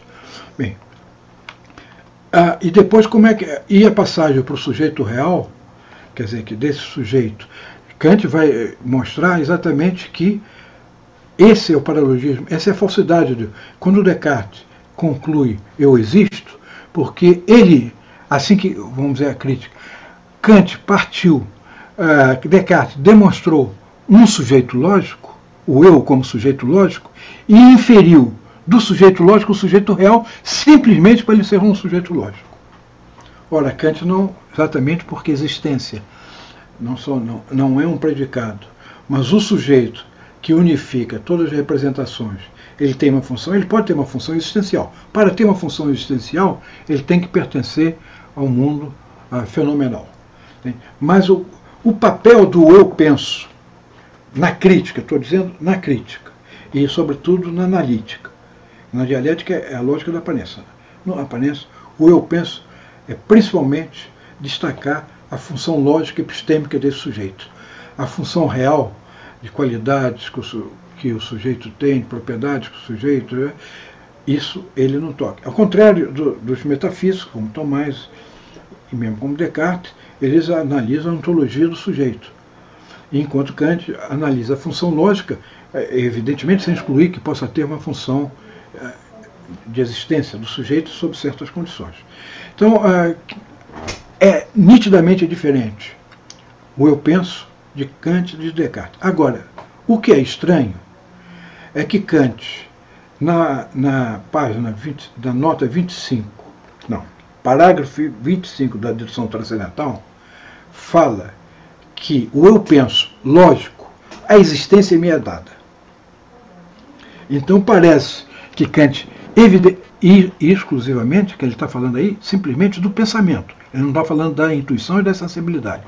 É o que faz crer que, afinal de contas, Kant está falando que esse eu penso que exerce uma função lógica e exerce uma função também, tem também uma dimensão existencial. A ponto que eu me lembro que uma pessoa que eu convivi, que foi um professor francês especialista em Descartes, e que ele fez um artigo que ele dizia, afinal de contas, Kant não se distingue tanto de Descartes. Entende? Ah, exatamente baseado que esse eu penso eh, kantiano, de alguma maneira, tem alguma coisa de eu penso cartesiana quando a existência me é dada. Não a existência, aí que digo, não a existência nem nominal, nem fenomenal, mas a, a, a existência desse. Existe o sujeito que tem a função de uh, combinar, uh, acompanhar todas representações e unificá-las. Então, o que eu vejo, primeiro que eu quis dizer, uma distinção.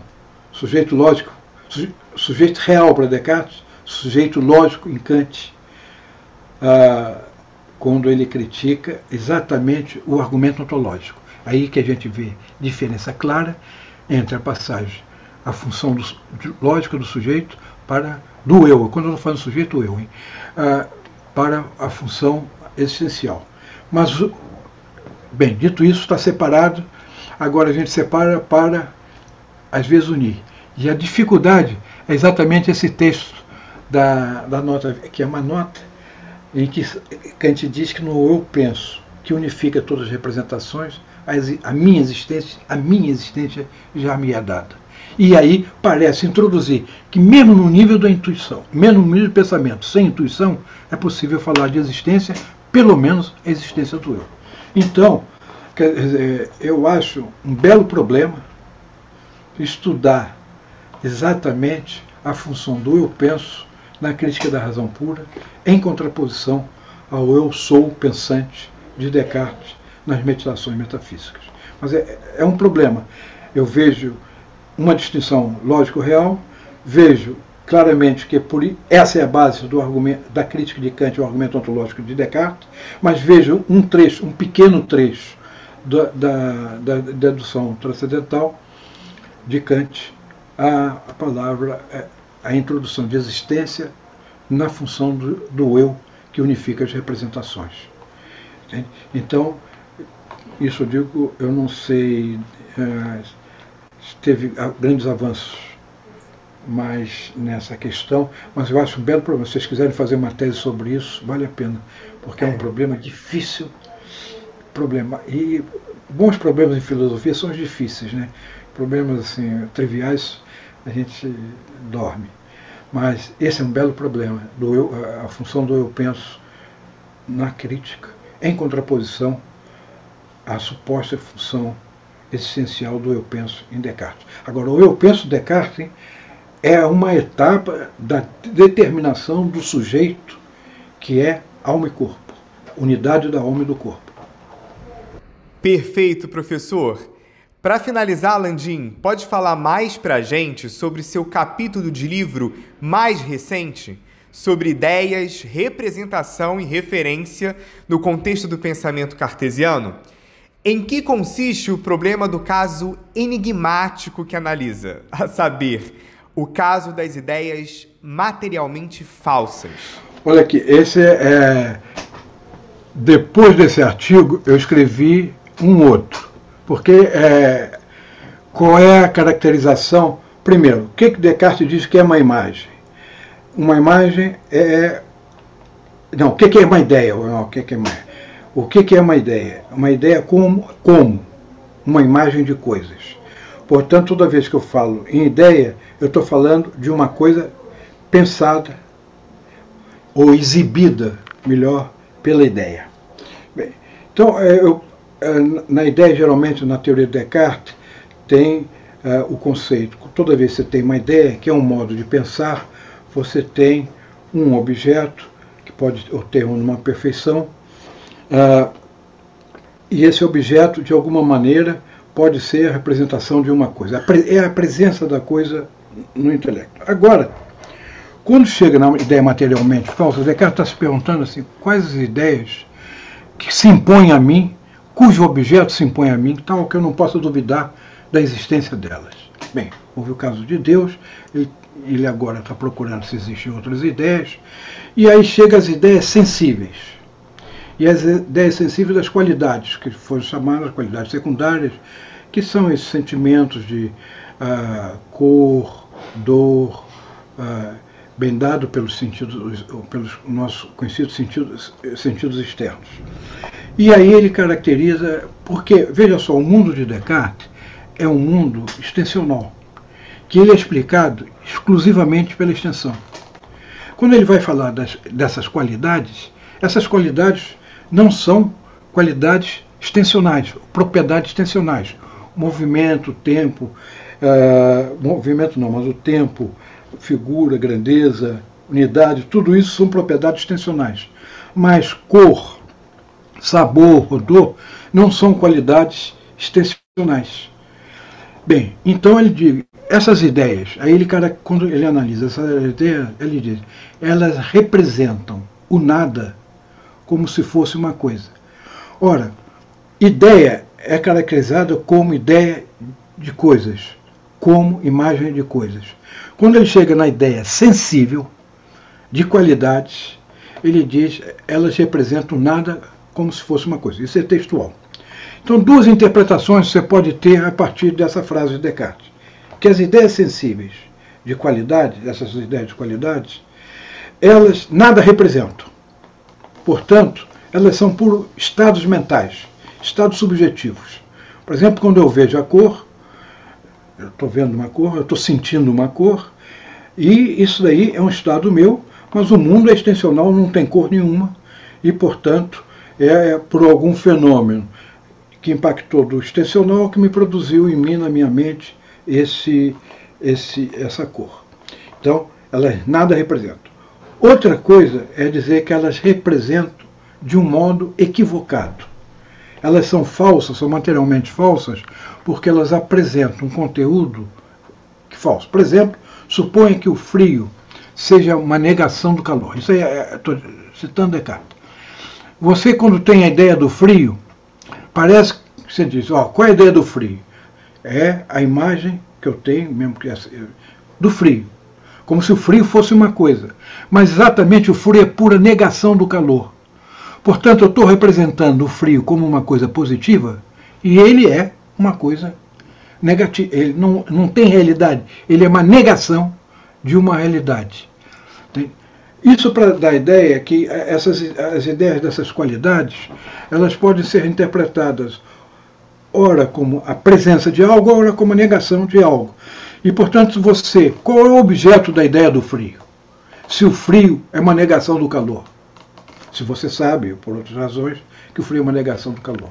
Aí não tem, você não tem como explicar o que, que é o frio, a ideia do frio, o que ela consiste. Você tem que explicar a negação do calor, a quantidade de calor, tudo isso você pode explicar. Mas você não pode explicar a, a ideia do frio. Então, nesse caso, ela representa o frio equivocadamente, porque o que deveria estar sendo representado é o calor. Então, as ideias, isso é um ataque às ideias sensíveis. Entende? Você ah, pensa, tem uma ideia de uma qualidade, e essa qualidade ou não existe ou é outra coisa. Bem, é, diga-se que Descartes só usou uma vez nas meditações esse conceito de ideia materialmente falsa.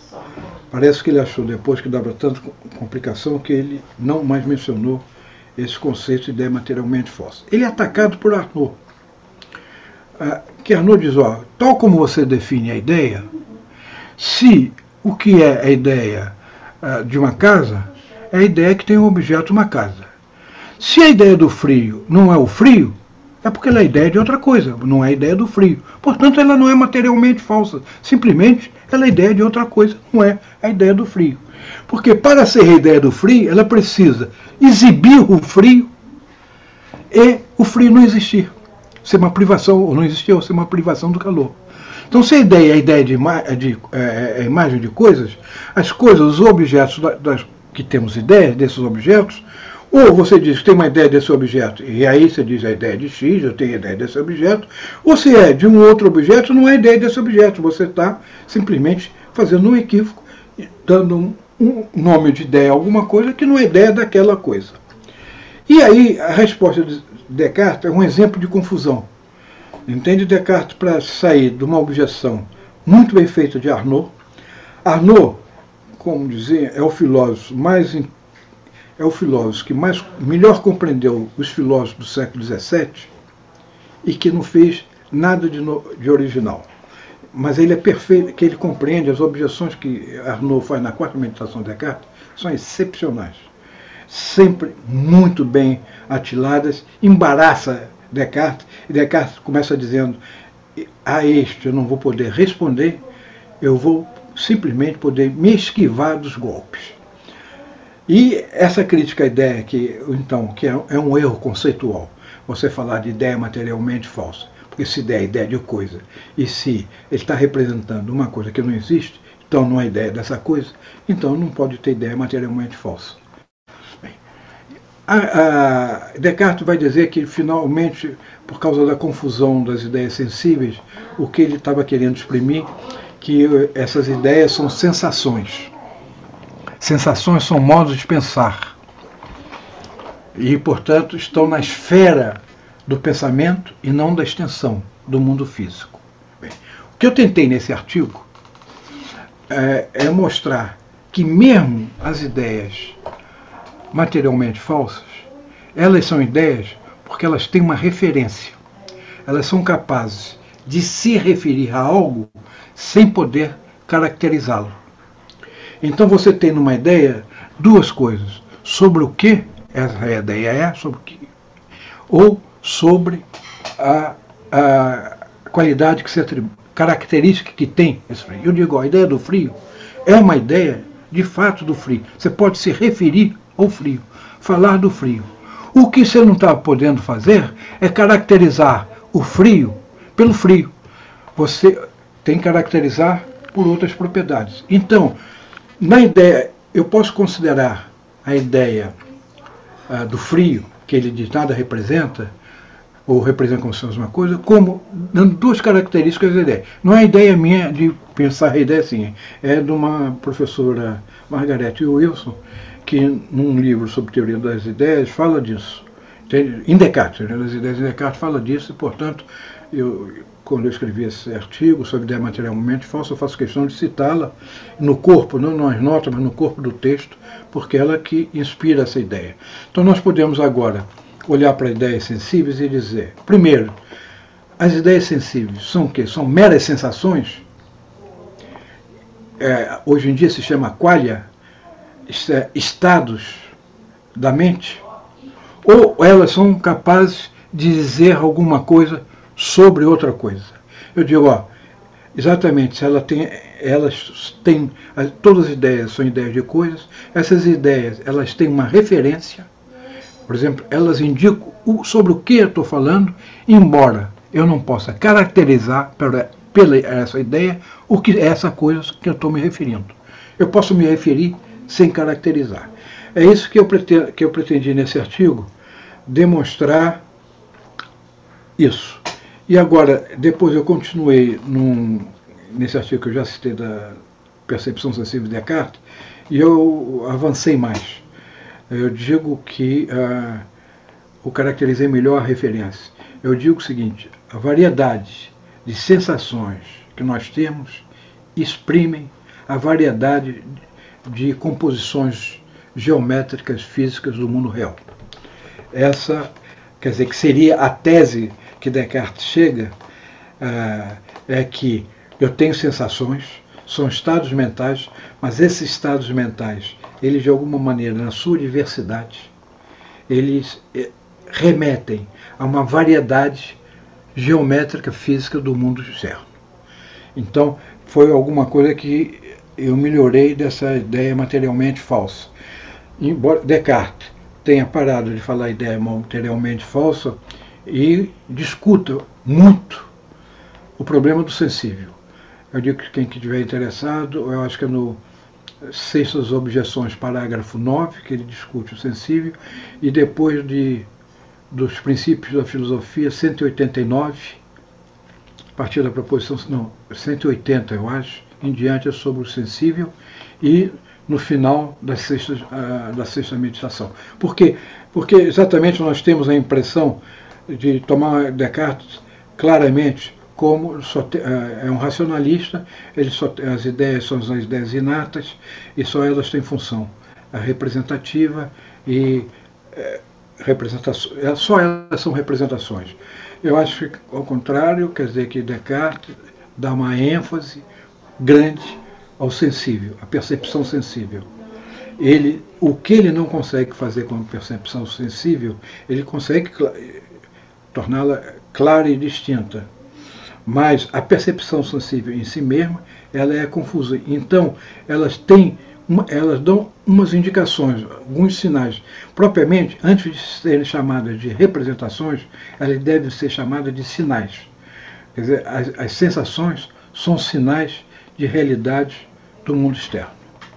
E é isso que eu queria quer dizer, complementar o que eu disse naquele artigo sobre as ideias materialmente falsas, que eu acho que Descartes depois eu posso interpretá-lo como ela, as ideias não são estritamente representações de coisas, elas são sinais de algo.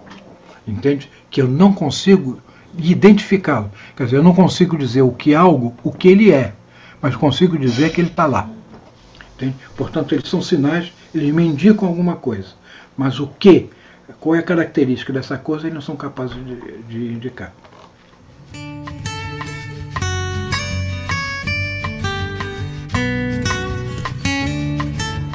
Agradecemos ao professor Raul Landim pela ótima entrevista e também agradecemos a você que nos ouviu pela sua audiência. Pedimos que compartilhe esse episódio com os amigos e nos acompanhe nas redes sociais. Assim, você ficará por dentro de todas as nossas atividades e eventos. E claro, continue acompanhando os próximos episódios do podcast do PPGLM.